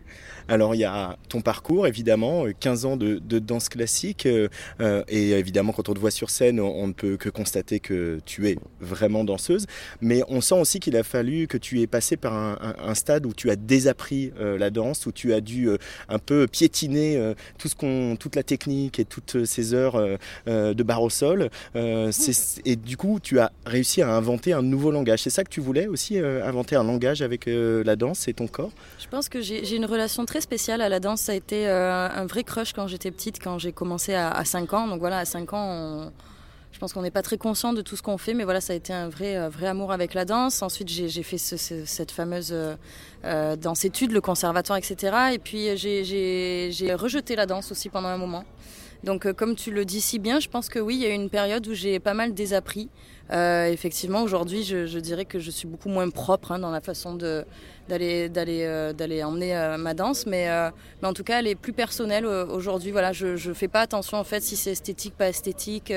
c'est je, je, je sens que je suis dans une dans une impro assez euh, assez constante. En fait, ouais, je suis en impro et, et ça me correspond très bien. Et, et voilà, je suis contente que en tout cas le, le public reçoive l'énergie que, que je mets dans cette danse. Alors on va parler un petit peu plus tard des textes euh, de, de- la chanson qui est très présente dans sent que tu as écouté beaucoup de chansons jeunes et que ça on l'entend dans ces textes. Mais euh, la musique électronique euh, la danse donc la danse le clubbing c'est venu comment et comment après tu as fait la bascule de- du clubbing vers la production électronique Suzanne? Comme je le disais à l'instant, la, la danse, quand j'ai un petit peu rejeté la, rigueur, la routine que peut imposer la, danse classique, euh, je suis passée de la barre classique du coup à des clubs avec euh, des sols un peu plus collants et un peu plus dégueux. Euh, avec la, bière dans laquelle tout le monde a marché Exactement, la bière qui n'a pas été euh, essuyée et que voilà, tout le monde a bien marché dedans. Je pense que j'ai retrouvé en fait de la liberté à ce moment-là. Euh, de me dire, ok, tu danses en club, euh, personne te regarde, tout le monde s'en fout, euh, on s'en fout que tu ton pied pointé, euh, le droit, le gauche en dehors, pas en dehors. Enfin voilà, je pense que j'ai retrouvé de la liberté à ce moment-là. Et c'est surtout que j'ai connu la musique électronique à ce moment-là, en fait, en sortant dans ces clubs. J'ai déjà découvert le, premier album de, de Daft Punk, je le cite très souvent parce que ça a été une de mes premières claques, Homework. Et euh, voilà, ensuite j'ai écouté beaucoup Justice, Vitalik, euh, Mister Oiseau, Miss Kittin, euh, voilà, énormément de choses très différentes. Et donc voilà, c'était pour moi très naturel en fait, quelques années plus tard, même dix ans plus tard, parce que j'ai découvert la musique électro, j'avais 17 ans. Donc voilà, on est presque à 10 ans et voilà, c'était instinctif pour moi de faire ce mélange. et du coup à un moment tu t'es dit je me lance j'achète des machines je commence à faire du son Ouais, en fait, ça a été. euh, bon, j'avais déjà travaillé avec des, des, des- beatmakers, donc euh, c'était pas du chinois pour moi d'ouvrir Logic Pro et d'essayer de, de- faire de la musique. Euh, voilà, ça, ça a été une, une expérience qui m'a appris quand même pas mal. Et euh, oui, donc je me suis acheté un petit peu de matos. J'étais encore serveuse, donc je t'avoue que j'avais pas des grands moyens pour acheter du matos, mais assez en tout cas pour commencer quelque chose, quoi. Et un jour, tu prends un train, tu arrives à Paris et tu dis bon ça y est maintenant j'ai écrit des chansons, j'ai produit des chansons et on va essayer. Je connais personne mais je vais essayer, je vais pousser des portes et euh, et il y en a une qui s'est ouverte. Alors ouais, c'est à peu près ça, sauf que quand j'ai vraiment écrit euh, ces chansons, j'étais déjà à Paris. Quand je suis arrivée à Paris, j'avais pour l'optique de, voilà, de vraiment euh, commencer à oser, écrire, etc. Mais c'est vraiment en arrivant à Paris, parce que je trouve que Paris, il y a une énergie dans cette ville qui, qui fait penser que tous les rêves sont, sont réalisables. Donc euh, c'est vraiment là, en fait, ma, mon quotidien à Paris a fait que j'ai eu un déclic dans ma tête. Et vraiment, j'ai j'ai écrit ces chansons à ce moment-là. Il y a une chanson euh, par laquelle on, on t'a découvert, en tout cas moi, euh, qui s'appelle La Flemme. Euh, faire une ode à la paresse, à une ode au, au- à l'oisiveté, au fait de prendre son temps dans notre société hyper connectée, hyper rapide, etc. Euh, C'est un peu politique, Suzanne, euh, non, d'aller euh, prôner comme ça euh, le fait de prendre son temps. euh, Qu'est-ce que tu, qu'est-ce qu'elle représente pour toi cette chanson? Bah, je pense que cette chanson, on, assume rarement euh, ce- cette euh, sensa- sensation-là, cette émotion-là d'avoir euh, d'avoir la flemme. Mais je pense que c'est comme quand on a faim, quand on a peur. Enfin, je pense que c'est une c'est une émotion qui est très légitime hein, aussi, comme comme toutes les autres qu'on a chacun eu une fois dans sa vie. Et comme tu le disais très bien, je pense que notre monde actuel tourne très très vite. Euh, je pense que justement, c'est une façon, la flemme, de, de- de lever un petit peu le pied. C'est de dire, ok, je, je prends le temps, je me l'octroie ce temps. Et c'est pas très grave, hein, je- voilà, c'est pas, pas la fin du monde, justement. C'est cool aussi. Euh, quand on se renseigne à ton propos, Suzanne, euh, très vite il y a, il y a des noms qui apparaissent Brel, Piaf, euh, Barbara. Euh, il y a toute une génération de chanteurs, un peu plus âgés que toi, chanteurs et de chanteuses, qui justement, eux, ils ont eu besoin de les mettre à distance, ces, ces grands anciens. Ils ont eu besoin de dire, nous, on, on écrit autrement, on n'a pas besoin de ce, référentiel-là. Alors que pour toi, en fait, tu les, tu les revendiques. Ah oui, moi je les, je les, je les revendique à fond parce que ça fait partie de mon histoire. Je pense que chacun, on a, on a des, des chansons qui accompagnent euh, nos vies. Et moi, en tout cas, c'est c'est ces artistes-là qui, qui m'ont accompagné jusqu'à maintenant. Donc, euh, je, non, j'allais pas les cacher. j'allais pas le cacher. Il y aurait une chanson de Barbara en particulier qui, euh, qui aurait une- avec laquelle tu aurais une relation particulière et qui raconterait un peu l'artiste que tu es, Suzanne? Alors je pense qu'il y a beaucoup de chansons de Barbara qui, me touchent, mais euh, voilà, j'hésite entre la solitude et mon enfance, mais je me dirais que je dirais que mon enfance c'est vraiment une chanson qui peut me faire pleurer euh, assez vite. Voilà, c'est- une chanson qui me touche, euh, le piano, les, mots, la voix, tout. Donc ouais, je dirais mon enfance de Barbara. Il y a quelques jours, euh, tu as sorti euh, un clip, un extrait de, cette EP qui vient de sortir, Suzanne, euh, SLT pour Salut dans un texto, euh, qui une chanson en trois couplets où tu racontes trois situations d'harcèlement, évidemment d'harcèlement sexuel. Il se trouve que tu es pile dans l'actualité parce que cette semaine dans Télérama, il y a une grande enquête euh, signée Valérie Lehoux avec la publication d'un manifeste où 700 femmes de la musique euh, prennent la parole euh, pour dénoncer les faits de harcèlement et le manque de, présence de femmes au poste de direction, et au poste de pouvoir dans la musique. Euh, cette ère du temps, ce truc qu'on vit depuis le, de- depuis le MeToo, quand on est une jeune musicienne, c'est une évidence de se l'approprier, de le mettre en musique, de le mettre en chanson et d'apporter sa pierre à cet édifice-là, En fait, moi, je, je trouve qu'on dit beaucoup que c'est un sujet qui est actuel, mais je trouve que ce, ce sujet, en fait, n'est pas si actuel. Je trouve que c'est le harcèlement, c'est un fléau qui, ternit le quotidien des femmes depuis bien longtemps, en fait, depuis plusieurs générations. Donc là, aujourd'hui, je suis très contente qu'on puisse dire que c'est un sujet actuel parce que ça veut dire qu'on qu'on en parle, qu'il y a du débat, que les femmes commencent vraiment à prendre la parole. Euh, mais voilà, mais en tout cas, quand j'ai écrit cette chanson, c'était suite au mouvement MeToo. Parce qu'avant ça, tu ne te sentais pas le droit de parler de ces problèmes-là Non, mais c'est pas que je me sentais pas le droit, c'est que je pense que je l'aurais fait euh, MeToo ou pas MeToo, quoi. Je pense que c'était vraiment quelque chose qui me pesait, ce, truc-là, de me faire harceler, etc. Ben voilà, je trouvais qu'on était quand même, euh, nous les femmes, privées de, de- de liberté, en fait, de, de- vivre comme on veut. euh, et de Pouvoir s'habiller comme on veut, sortir à l'heure qu'on veut. ouais, exactement, sortir à l'heure qu'on veut, parce qu'en fait, on, on- je pense qu'on se conditionne et on se protège constamment. Donc euh, voilà, en fait, on ne peut pas vivre très librement en se protégeant constamment, quoi, dans une, une espèce de toujours sur une défensive. Tu dis que tu es une conteuse d'histoire. Euh, Qu'est-ce que ça veut dire ça, euh, Suzanne? C'est le rôle de la chanson, un peu comme les griots euh, en Afrique? Ouais, je pense qu'un chanteur, c'est un peu une sorte de- de- d'éponge en fait du quotidien. Enfin, moi, je sais que je vois beaucoup de choses au quotidien qui peuvent me, me choquer, me, me- faire plaisir, enfin voilà, qui, qui me donnent des émotions très différentes. Et voilà, je, je garde tout ça et puis après, j'en fais des chansons. Donc en fait, moi, je suis juste, je suis juste un peintre du quotidien. Voilà, c'est ma façon en fait de le, mes mots, c'est un peu ma peinture et c'est un peu ouais une représentation de notre génération, de notre quotidien, du quotidien de cette génération-là en tout cas, de ce monde-là actuel. Euh, quand on te voit sur scène, toute seule avec euh, l'ordinateur, sur une musique électronique, avec un texte en français euh, assumé, très projeté, etc., où tu veux que on comprenne chaque syllabe, et on sent que c'est très important pour toi.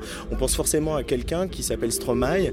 On y pense, mais en même temps, j'ai la sensation que ça a été quelqu'un de très important pour toi, Suzanne, artistiquement. Alors je pense que c'est- une très belle référence effectivement qu'on qu'on qu'on me fait assez souvent. Euh, Stromae, c'est vraiment, euh, j'aime dire que c'est quelqu'un. euh, voilà, j'ai- pas plus écouté Stromae que je pense que j'ai écouté beaucoup plus Brel et beaucoup plus Piaf, et, etc. Mais oui, c'est vrai que c'est quelqu'un qui m'a nourri dans le sens où quand je l'ai découvert, il faisait des chansons dans sa chambre, euh, enfin en tout cas de façon très artisanale. Et c'est lui qui m'a permis d'oser, d'oser euh, bah, commencer quelque chose, même si je trouvais que c'était un peu, oh c'est pas encore assez bien, mais voilà, je, me suis dit, ce mec est très fort, il est très talentueux, et enfin en tout cas il ose lui écrire ses chansons, et, et je pense que c'est surtout ça qui m'a qui m'a inspiré chez Stromae. Euh, je fais une petite parenthèse, on entend Jana Dead qui fait sa balance Ouais, de ouais, ce concert, cette tournée absolument incroyable qu'on accompagne de- de- depuis, le, depuis le début. Euh, une femme comme ça, c'est une inspiration aussi quand on démarre dans la musique, avec sa liberté, avec euh, sa puissance, avec euh, euh, son envie de danse aussi maintenant, qui est un peu nouvelle chez elle. Euh, ça, on se dit, ouais, il y a des copines, il y a des frangines qui sont là, on- je peux continuer, ça, ça, ça donne du courage. C'est très très bien. Moi, c'est vrai que quand je vois des, des artistes aussi singulières que, que Jeanne Dead, que je suis son travail depuis un moment, et voilà, non, je, je trouve ça génial en fait. Euh, je trouve oui, qu'elle est, qu'elle est ultra singulière, qu'elle a une grande force de proposition. On sent qu'il y a aussi beaucoup de force en elle. Donc euh, ouais, ça m'inspire. J'aurais bien envie de la rencontrer un jour. Euh, ce serait ultra cool. Voilà. Bah écoute, je te la présenterai peut-être tout à l'heure. Si tu viens à l'after euh, à la prairie, euh, on, on bavardera un petit peu avec Jeanne. La suite pour Suzanne, c'est quoi maintenant que cette EP est sortie, qu'il y a eu une gaieté lyrique dont Eric de ton label m'a dit que ça s'était très très très très bien passé cette date. Qu'est-ce qui, quand est-ce qu'on a des nouvelles chansons maintenant, Suzanne? Bah, le, le répertoire est déjà voilà, est en belle construction. Je continue d'écrire des morceaux parce que je veux vraiment tout dire sur ce premier album. Je veux pas oublier une miette de, ce que j'aurais. euh, j'ai à penser et à dire. Euh, donc voilà, continuer de faire des lives, en fait, d'avoir la chance de, tourner dans des beaux festivals comme celui-ci, à Bourges aujourd'hui, euh, faire découvrir ma musique, voilà, continuer à écrire et puis à rencontrer les gens, quoi. C'est surtout ça. Et euh, voilà, j'essaye de me, de me laisser euh, encore plein de surprises parce que voilà, là, ça fait peut-être un an que je tourne et que ma vie est, est parsemée de, de surprises. Donc j'aime beaucoup ça, voilà, les, les Kinder surprises et tout ça. Donc, euh, donc voilà, on- qu'on continue dans ce sens-là et que je prenne chaque chose euh, voilà, avec beaucoup d'intensité et, et d'envie. Merci beaucoup, Suzanne, d'avoir pris le temps de venir un petit peu sur la Tsugi Radio au bord de l'Oron. C'était trop cool, merci à Tsugi Radio.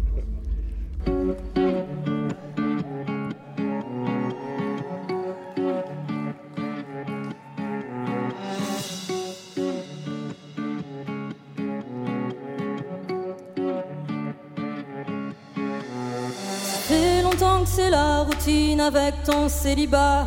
Tu voudrais plaquer pour une jolie fille plutôt sympa. Ton pote marié t'envie, lui, depuis s'ennuie. La passion est partie, reste la bague au doigt. Il irait jusqu'au bout du monde pour chercher ce qu'il a. Il veut jeter son job alors que toi t'en as même pas. Insatisfait à vie, une maladie Un virus aguerri qui ne se guérit pas. Alors il fume, il fume des vogues hallucinogènes dans la brume pour embaumer ses peines. Alors il fume, il fume des vogues hallucinogènes dans la brume pour embaumer ses peines.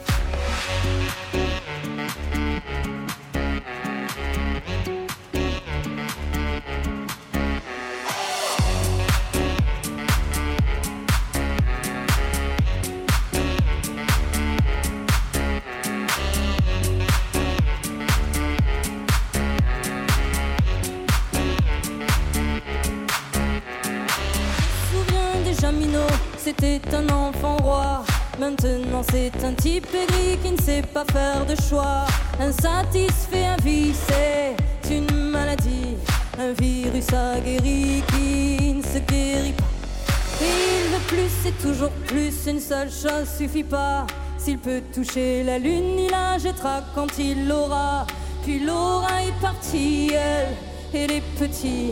Qu'est-ce qu'il aimait sa vie quand ils étaient là Alors il fume, il fume des vogues hallucinogènes dans la brume.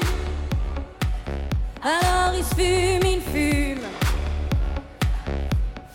dans la brume pour embaumer ses peines.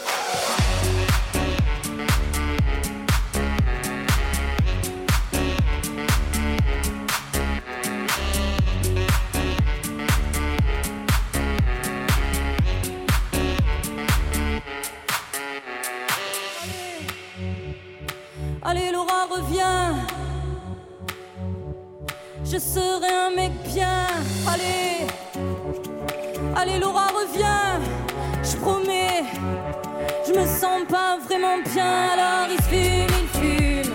Insatisfait à vie Dans la brume. Oui c'est une maladie. Alors il fume, il fume. Insatisfait à vie Dans la brume. Pour juste que t'es là.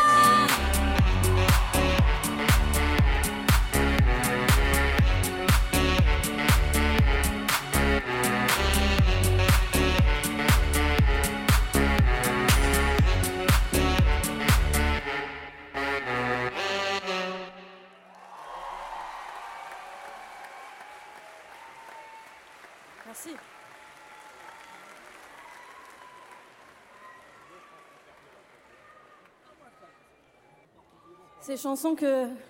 Ces histoires que je vais vous raconter ce soir, c'est des, des chansons que j'ai écrites euh, derrière le bar dans lequel je travaillais il y a encore quelques temps. Voilà, ce sont des. J'aime bien dire que c'est des histoires vraies. Et voilà, c'est cette chanson qui arrive, qui s'appelle Suzanne, c'était une façon pour moi de me présenter à vous. Voilà. Elle est sortie il n'y a pas longtemps. Donc peut-être que quelques personnes connaissent les paroles. N'hésitez toujours pas à chanter. Et puis on va, on risque de danser un petit peu sur celle-ci. hein. Je sais pas si vous êtes chaud ou pas.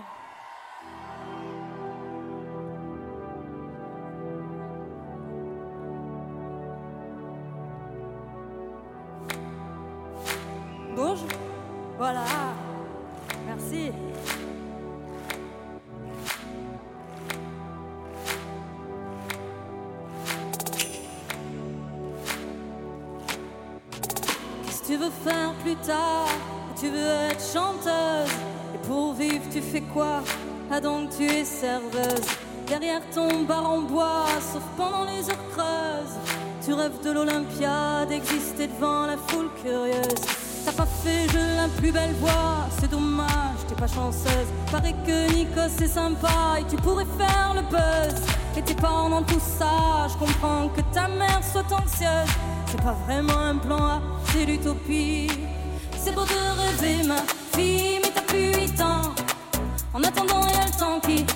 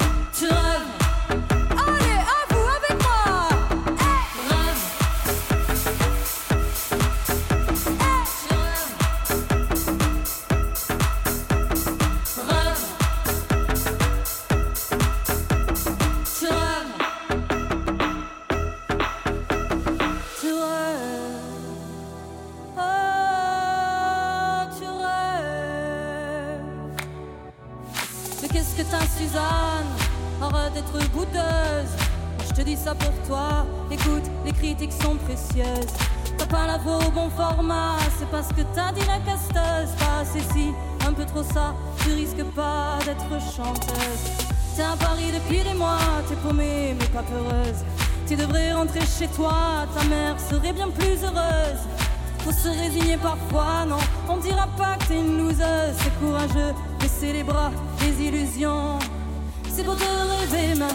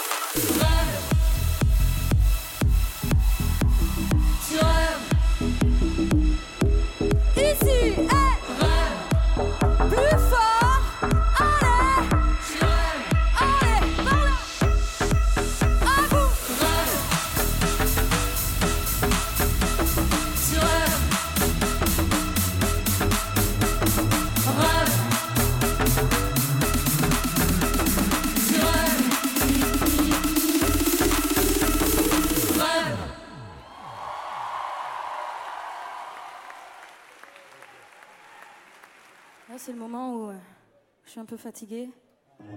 Ouais, je crois que j'ai un petit peu la flemme en fait. On va s'asseoir, hein. Mais par contre, vous, vous restez debout.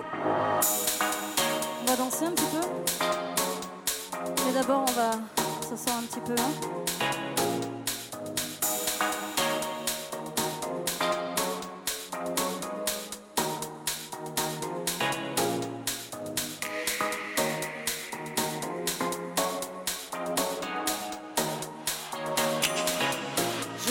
Te présente ma copine la flemme, je la connais depuis le lycée. On dit que c'est une fille à problème, qu'elle ne faut rien de ses journées. Quand je me traîne, c'est parce qu'elle m'entraîne. De faire que procrastiner, demain j'aurai plein de trucs à faire. Les trucs d'hier que j'ai pas fait, la flemme.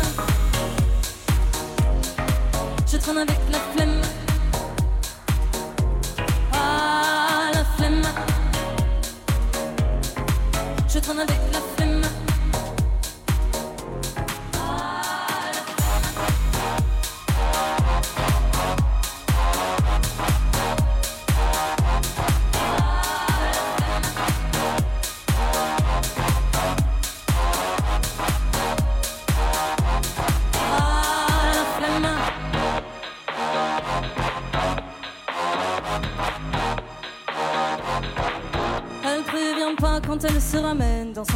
Survêt tout débraillé, son poil dans la main, la gêne, il n'arrête jamais de pousser, c'est à cause d'elle si je me mate. Des séries toute la journée, demain je promets que j'irai faire les trucs que j'ai toujours pas fait. La flemme, Bourge, est-ce que tu connais la flemme? Je traîne avec la flemme, cool, motive-toi. Ah, la flemme,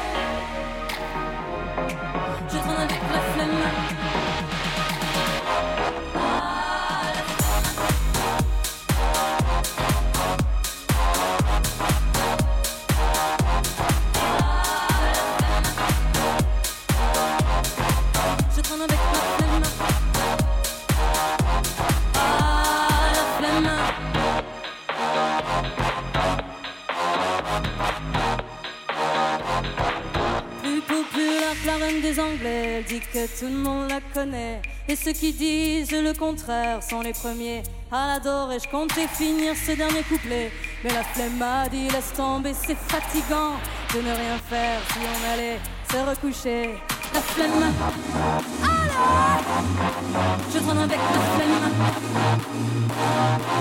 Ah, la. Je avec la flemme.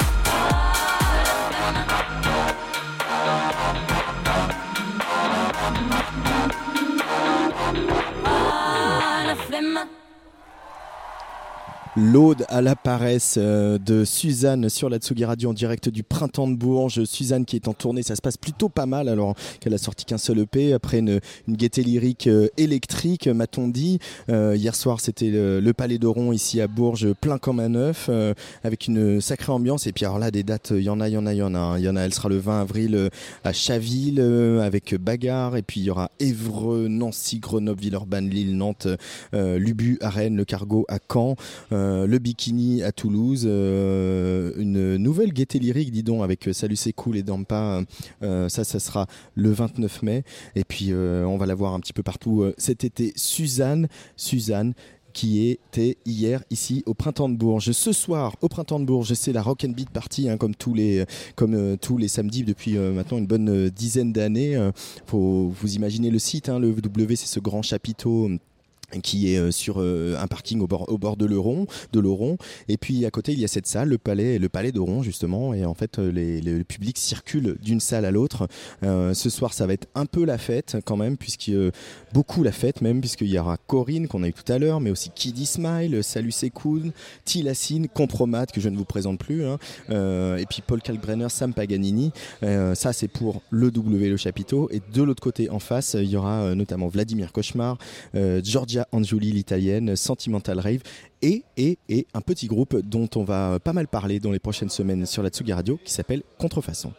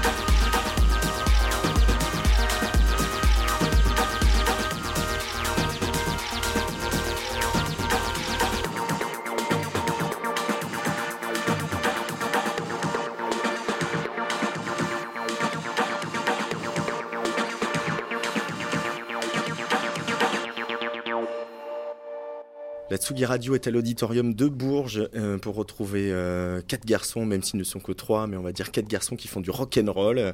Euh, salut, rendez-vous. Salut. Salut. Salut. Alors, je suis content de vous voir en- enfin euh, pour pouvoir parler un petit peu de cet album qui s'appelle Superior State. Euh, il est sorti depuis euh, quelques quelques mois déjà. hein. Après les deux EP, vous avez pris votre temps. Est-ce que, avec le recul, ce disque vous l'avez amené où, vous vouliez? Euh, ouais, on n'a pas encore énormément de recul dessus, mais je pense, ouais, on voulait.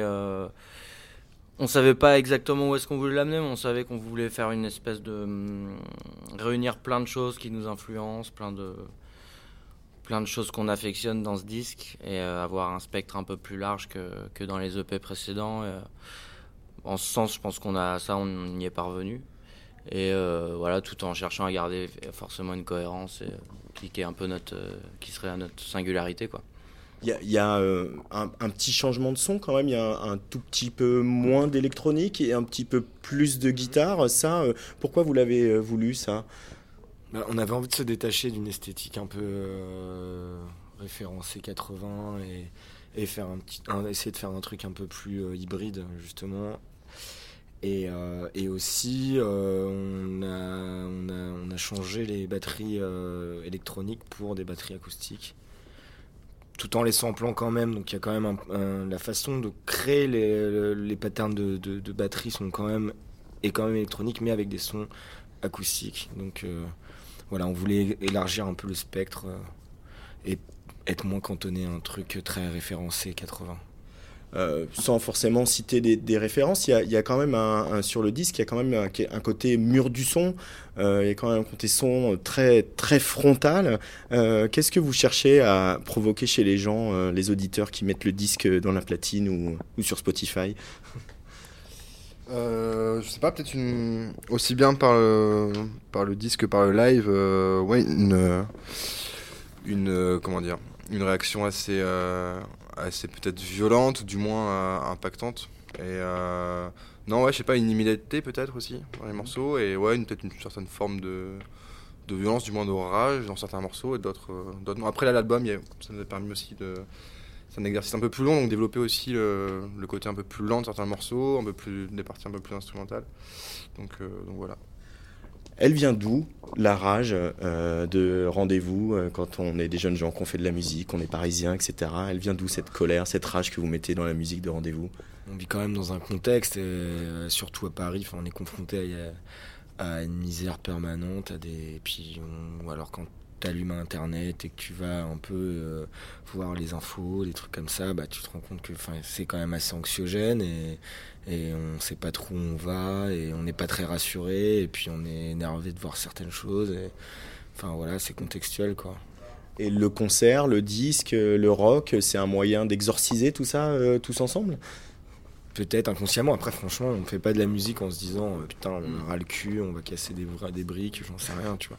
Mais je pense que je pense que notre musique a évolué de plus en plus vers un truc euh, violent, effectivement. Et je pense que ça parle de notre euh, de notre notre anxiété et de nos de notre entourage, enfin de notre environnement.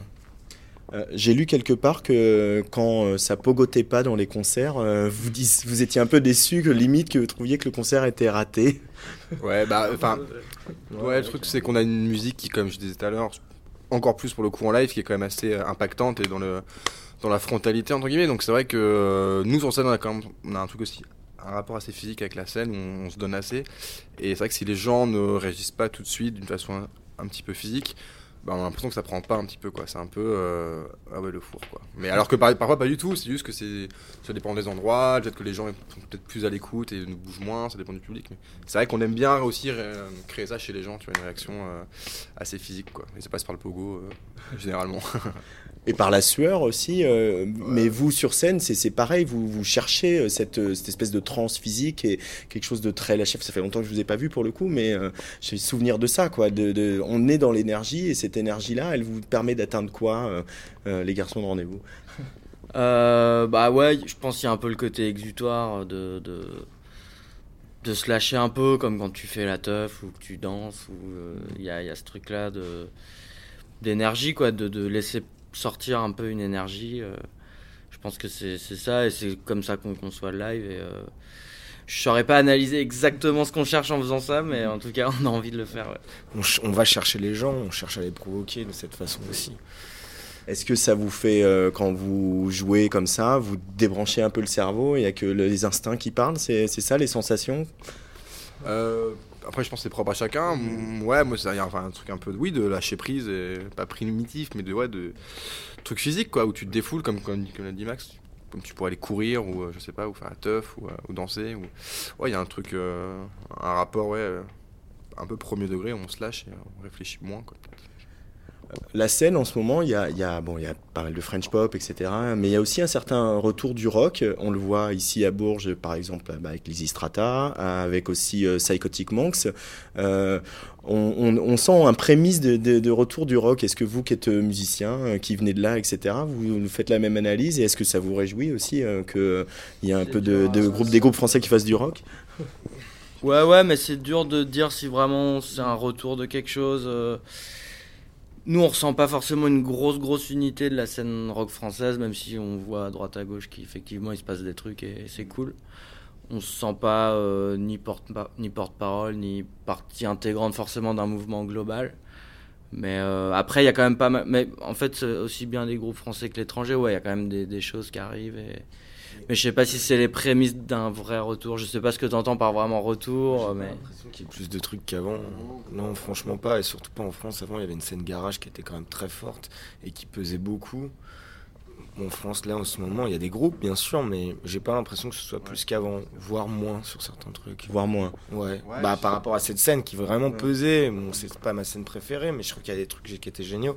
Mais il y avait vraiment quelque chose de très singulier de, de garage français qui existe, qui a aujourd'hui disparu. Et malgré tout le travail de Born Bad, et etc., de frustration, de Villejuif Underground. Ouais, mais ça, tu vois, c'est euh, c'est une niche, c'est un, tu vois, c'est un, c'est un label avec des groupes, euh, mais c'est pas non plus une, une généralité. Quoi. Born Bad, il était un peu, c'était un peu lui qui a initié cette scène garage. Avec la scène électronique, vous avez encore des, des- des liens avec euh, c'est des- une source d'inspiration d'aller écouter ce que font euh, euh, les artistes de la scène électronique? Carrément. J'écoute énormément de musique électronique et on écoute tous beaucoup de musique électronique, je pense. Et ouais, là. Mais en fait, justement, moi, je, trouve plus d'intérêt euh, à, piocher dans des. Je trouve qu'il y a plus de créativité et, des choses plus intéressantes dans les scènes plus électroniques. Et c'est pour ça que quand on avait fait notre release party, on a fait quasiment jouer que des groupes qui étaient issus de quelque chose de, de scènes plus noise ou plus indus ou plus techno. Et moi, en tout cas, je m'inspire plus de ça. Le club, c'est un, un endroit, on, on- c'est marrant parce que dans la scène French pop il y a, et, et urbaine, il y a beaucoup de, de textes qui parlent du club, de- du moment de la nuit, euh, etc. Vous, c'est aussi un, un endroit, euh, si vous le qualifierez comment le, le club, le dance floor pour vous? Non, ouais, je sais, moi je vais vraiment pas souvent en club, euh, même moins qu'avant. Mais ouais, il y a un truc que j'aime bien, le côté un peu, euh, tu vois, tu vas et tu te, tu te libères aussi d'un truc, il y a un côté un peu exutoire, euh, enfin qu'il y a pu avoir dans les scènes techno, euh, peut-être plus à une certaine époque que maintenant, mais. Ouais, bah. Non, les scènes techno, elle est encore plus grosse aujourd'hui. Non, mais un côté exutoire, tu vois, où ça a aussi permis de, se- de libérer les gens. Maintenant, c'est installé la techno et tout le monde va à des trucs de techno. Ah oui. C'est ça que je veux dire, tu vois. Et à une époque où voilà, c'était aussi une façon de, bah, de se lâcher, plus juger, et puis tu vois, de- on va sur le club et puis on, on se défoule pendant pendant plusieurs heures et puis, euh, on verra après.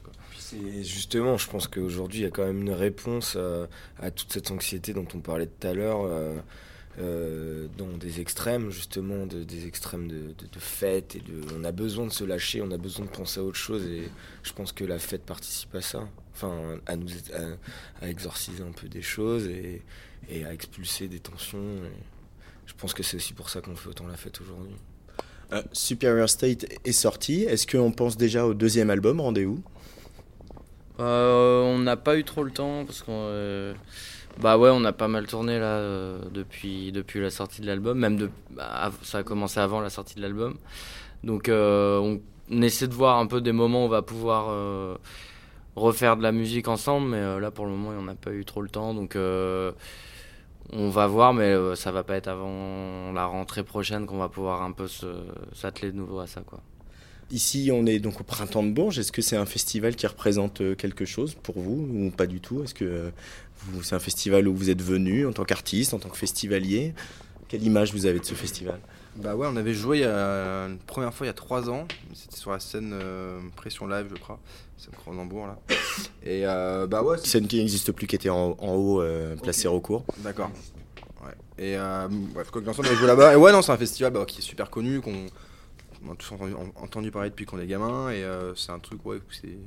C'est cool d'y aller, euh, c'est cool d'y jouer. Et, là, ce soir, on est content. Le... Ça une exposition quoi qu'il n'y a Ouais. pas dans beaucoup d'autres festivals je pense en ça c'est cool de, ouais, de jouer là Après, voilà, il y a le truc aussi très pro qui peut parfois être un peu spécial. Je sais pas non plus un- comme un festival euh, euh, classique, j'ai envie de dire. Mais là, en tout cas, ce soir, c'est cool, on est content. Le plateau est vraiment bien. euh, on partage le- la scène avec des groupes qu'on aime vraiment bien, donc c'est ça va être cool. Ouais, juste après vous, il y a Idols notamment euh, qui euh, va fermer euh, le 22. euh, ça, c'est un, un- un groupe qu'on est content de, de voir. hein. Par- Moi, personnellement. euh, Ouais, nous aussi. Bah, on les verra. Enfin, si, on pourra peut-être les Ouais, voir. fin, ouais, ouais. Non, mais on, moi, on a hâte de voir. Et euh, j'ai une question un peu de, de, de- de programmateur de Tsuga Radio. Est-ce qu'il y aura des, des remixes prévus de ces morceaux de rendez-vous qui vont sortir? Ah, on, je en pense. a, on en a parlé, mais faut qu'on. Pourquoi pas Mais on a, on a des idées et tout un peu, mais il faut qu'on aboutisse le truc, ouais. Ouais. On va, on va en parler avec Stéphanie et Anaïs. T'auras plus d'infos avec elle, peut-être. Merci beaucoup, rendez-vous. Et puis euh, à très bientôt sur la Tsuga Radio. Merci à toi. Merci.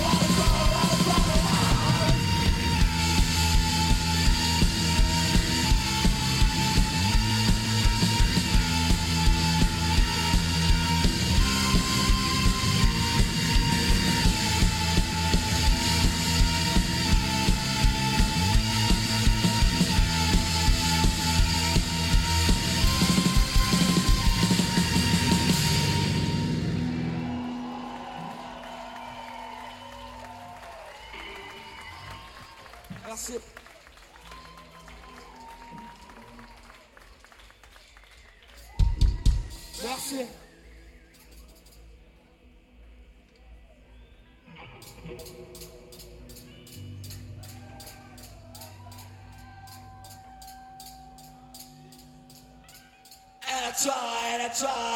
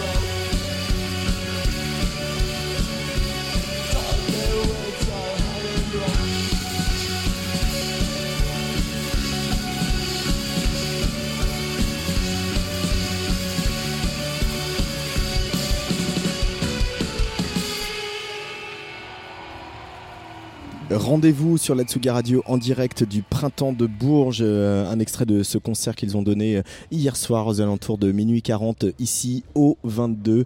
Nous sommes euh, toujours en direct dans les loges du 22 pour encore quelques minutes. On attend bien sûr l'annonce du palmarès des Inouïs. Quels artistes dans ceux qu'on a repérés et écoutés toute la semaine depuis, de- depuis mercredi vont être récompensés hein, Pour mémoire, l'année dernière, les Inouïs, dont le jury était présidé par Dan Levy de The Do, avait récompensé l'ordre du périph et Apollo Noir, Apollo Noir, un, un garçon qu'on aime beaucoup et qu'on suit beaucoup sur Atsugi Radio, qui vient de, euh, qui a mm, collaboré avec Jeanne Haddad hein, sur son deuxième album, évidemment. Euh, pour revenir à rendez-vous, avant de, de- de- d'enchaîner sur les Inuits, j'ai quand même leur donner quelques dates de concert parce que ils tournent pas mal, hein, les garçons. Ils seront euh, le 18 avril à, à Avignon, et puis il y aura les Nuits éclectiques au Bois des Îles. Il y aura Phil 7 à Manilong, bien sûr, le 18 mai. Et puis Biarritz le 29 mai, avant This Is Not a Love Song, le festival anime le 30 mai, euh, Cannes le 31 mai. Euh, ça se passe pas trop mal, hein, euh, parce qu'il y aura Rock à Saint-Brieuc euh, euh, le 7 juin, où, où la Tsugi Radio sera pour, euh, pour la première fois d'ailleurs. Voilà, ça sera pas moi à l'antenne, ce sera Nico Pratt qui animera ses directs depuis Rock à Saint-Brieuc. Voilà, ça c'est pour rendez-vous. Les Inouïs cette semaine, voilà, les Inouïs c'est ce dispositif, hein, bien sûr, tremplin, avec des sélections qui se font un petit peu partout, dans toutes les régions de France, mais aussi dans les dom-toms, et puis également en Belgique et, en Suisse.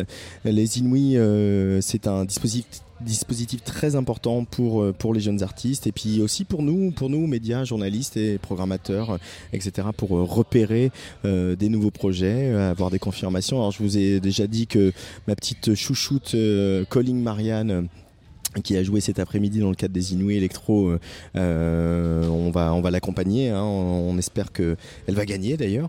Mais euh, là, tout de suite, on va écouter un autre projet euh, que j'ai vu cette semaine dans une, une nouvelle catégorie qui a été inaugurée par les Inuits. C'est la catégorie crossover. Alors voilà, il y a hip-hop, rock-pop, chanson pop, électro et crossover euh, puisqu'il faut bien euh, un peu euh, voilà trouver une catégorie pour ceux qui n'ont pas de catégorie. C'est un projet un peu surprenant parce que le, nom de ce projet c'est Taxi Kebab.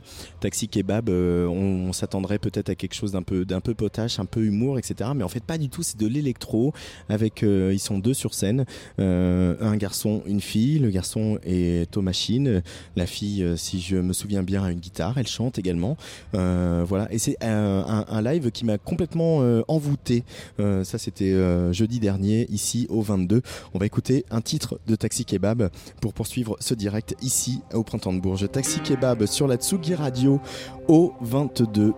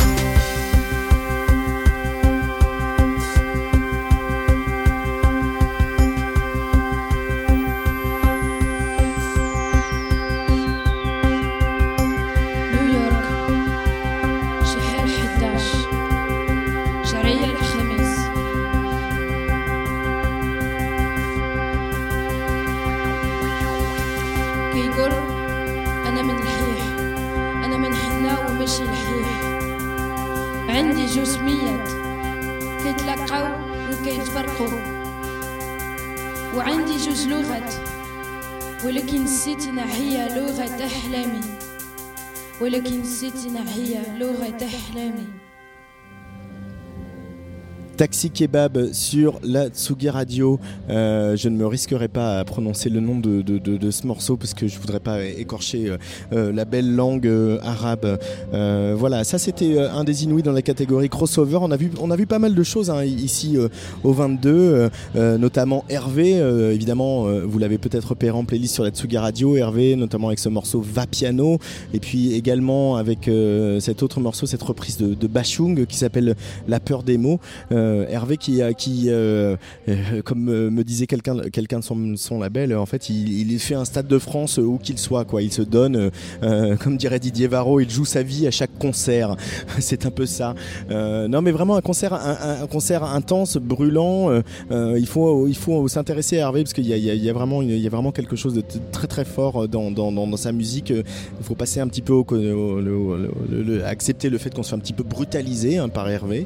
Euh, voilà, c'est comme ça. Et l'autre, l'autre projet qui a fait un peu euh, sensation, euh, un peu l'unanimité, Meunier, qui fait partie du, du jury de Tsugi, euh, euh, Clémence Meunier, pardon, qui fait, j'étais un peu perturbé par ce micro coupé.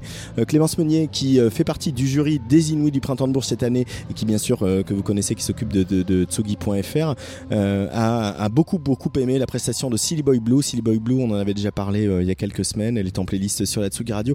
On va écouter un morceau de, du premier EP de Silly Boy Blue. Et en attendant peut-être, je ne sais pas, d'avoir les, les- les résultats, les vainqueurs, le palmarès de ces Inuits 2019. Silly Boy Blue sur la Tsugi Radio en direct du Printemps de Bourges.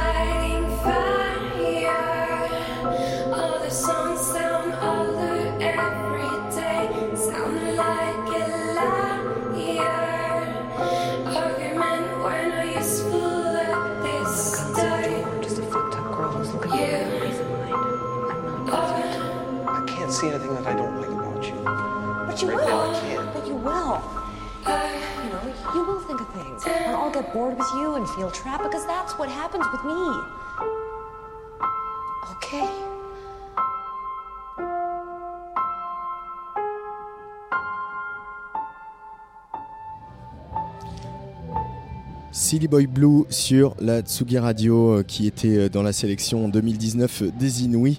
Voilà, on va, on va devoir euh, rendre l'antenne. Euh, malheureusement, on n'a pas encore euh, le palmarès de ces Inouïs 2019. On vous annoncera ça sur nos réseaux sociaux, euh, Instagram, Facebook, Twitter, etc. Ça devrait vraiment pas tarder dans, dans, quelques dizaines de minutes, tout au plus. On a fait quand même une, une très très belle soirée hein, avec, avec tous nos invités, nos concerts, etc. Corinne, Martin May, Hubert Lenoir, Suzanne, rendez-vous Dop Saint Jude. Encore une fois, le printemps de Bourges a prouvé toute sa pertinence sur l'émergence, euh, la découverte euh, et, et puis euh, la, la, quête comme ça des, des, des, des, nouvelles tendances, des nouveaux sons. Et, et voilà, c'est vraiment un lieu où on échange, où, où on partage et où on se parle de musique et, et de culture et aussi, aussi de politique. Rendez-vous l'année prochaine pour le prochain printemps de Bourges. Merci à toutes les équipes évidemment ici qui nous ont accueillis, la, la, com du printemps de Bourges, Yann de Gors-Dumas, Guillaume Meury, toutes les équipes presse, Cécile Legros, Anso Mondo, Delphine Corrette, Elodie Mathieu. Merci beaucoup à Cédric euh, Lalanne qui m'accompagne euh, comme c'est souvent le cas sur euh, ces directs de Tsugi Radio. Je vous retrouve bien évidemment la semaine prochaine pour Place des Fêtes. On va écluser un petit peu des nouveautés qui sont arrivées ces derniers temps. Et puis après, bah, il y aura encore pas mal de festivals, notamment à Rock et Saint-Brieuc début juin avec, avec Nico Pratt. Très très belle soirée sur la Tsugi Radio. Ah, ciao.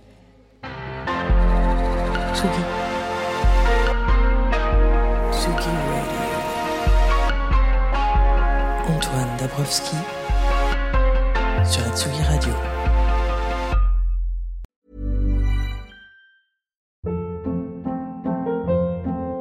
Hold up. What was that? Boring. No flavor. That was as bad as those leftovers you ate all week. Kiki Palmer here, and it's time to say hello to something fresh and guilt-free. Hello Fresh. Jazz up dinner with pecan-crusted chicken or garlic butter shrimp scampi. Now that's music to my mouth. Hello Fresh. Let's get this dinner party started. Discover all the delicious possibilities at hellofresh.com.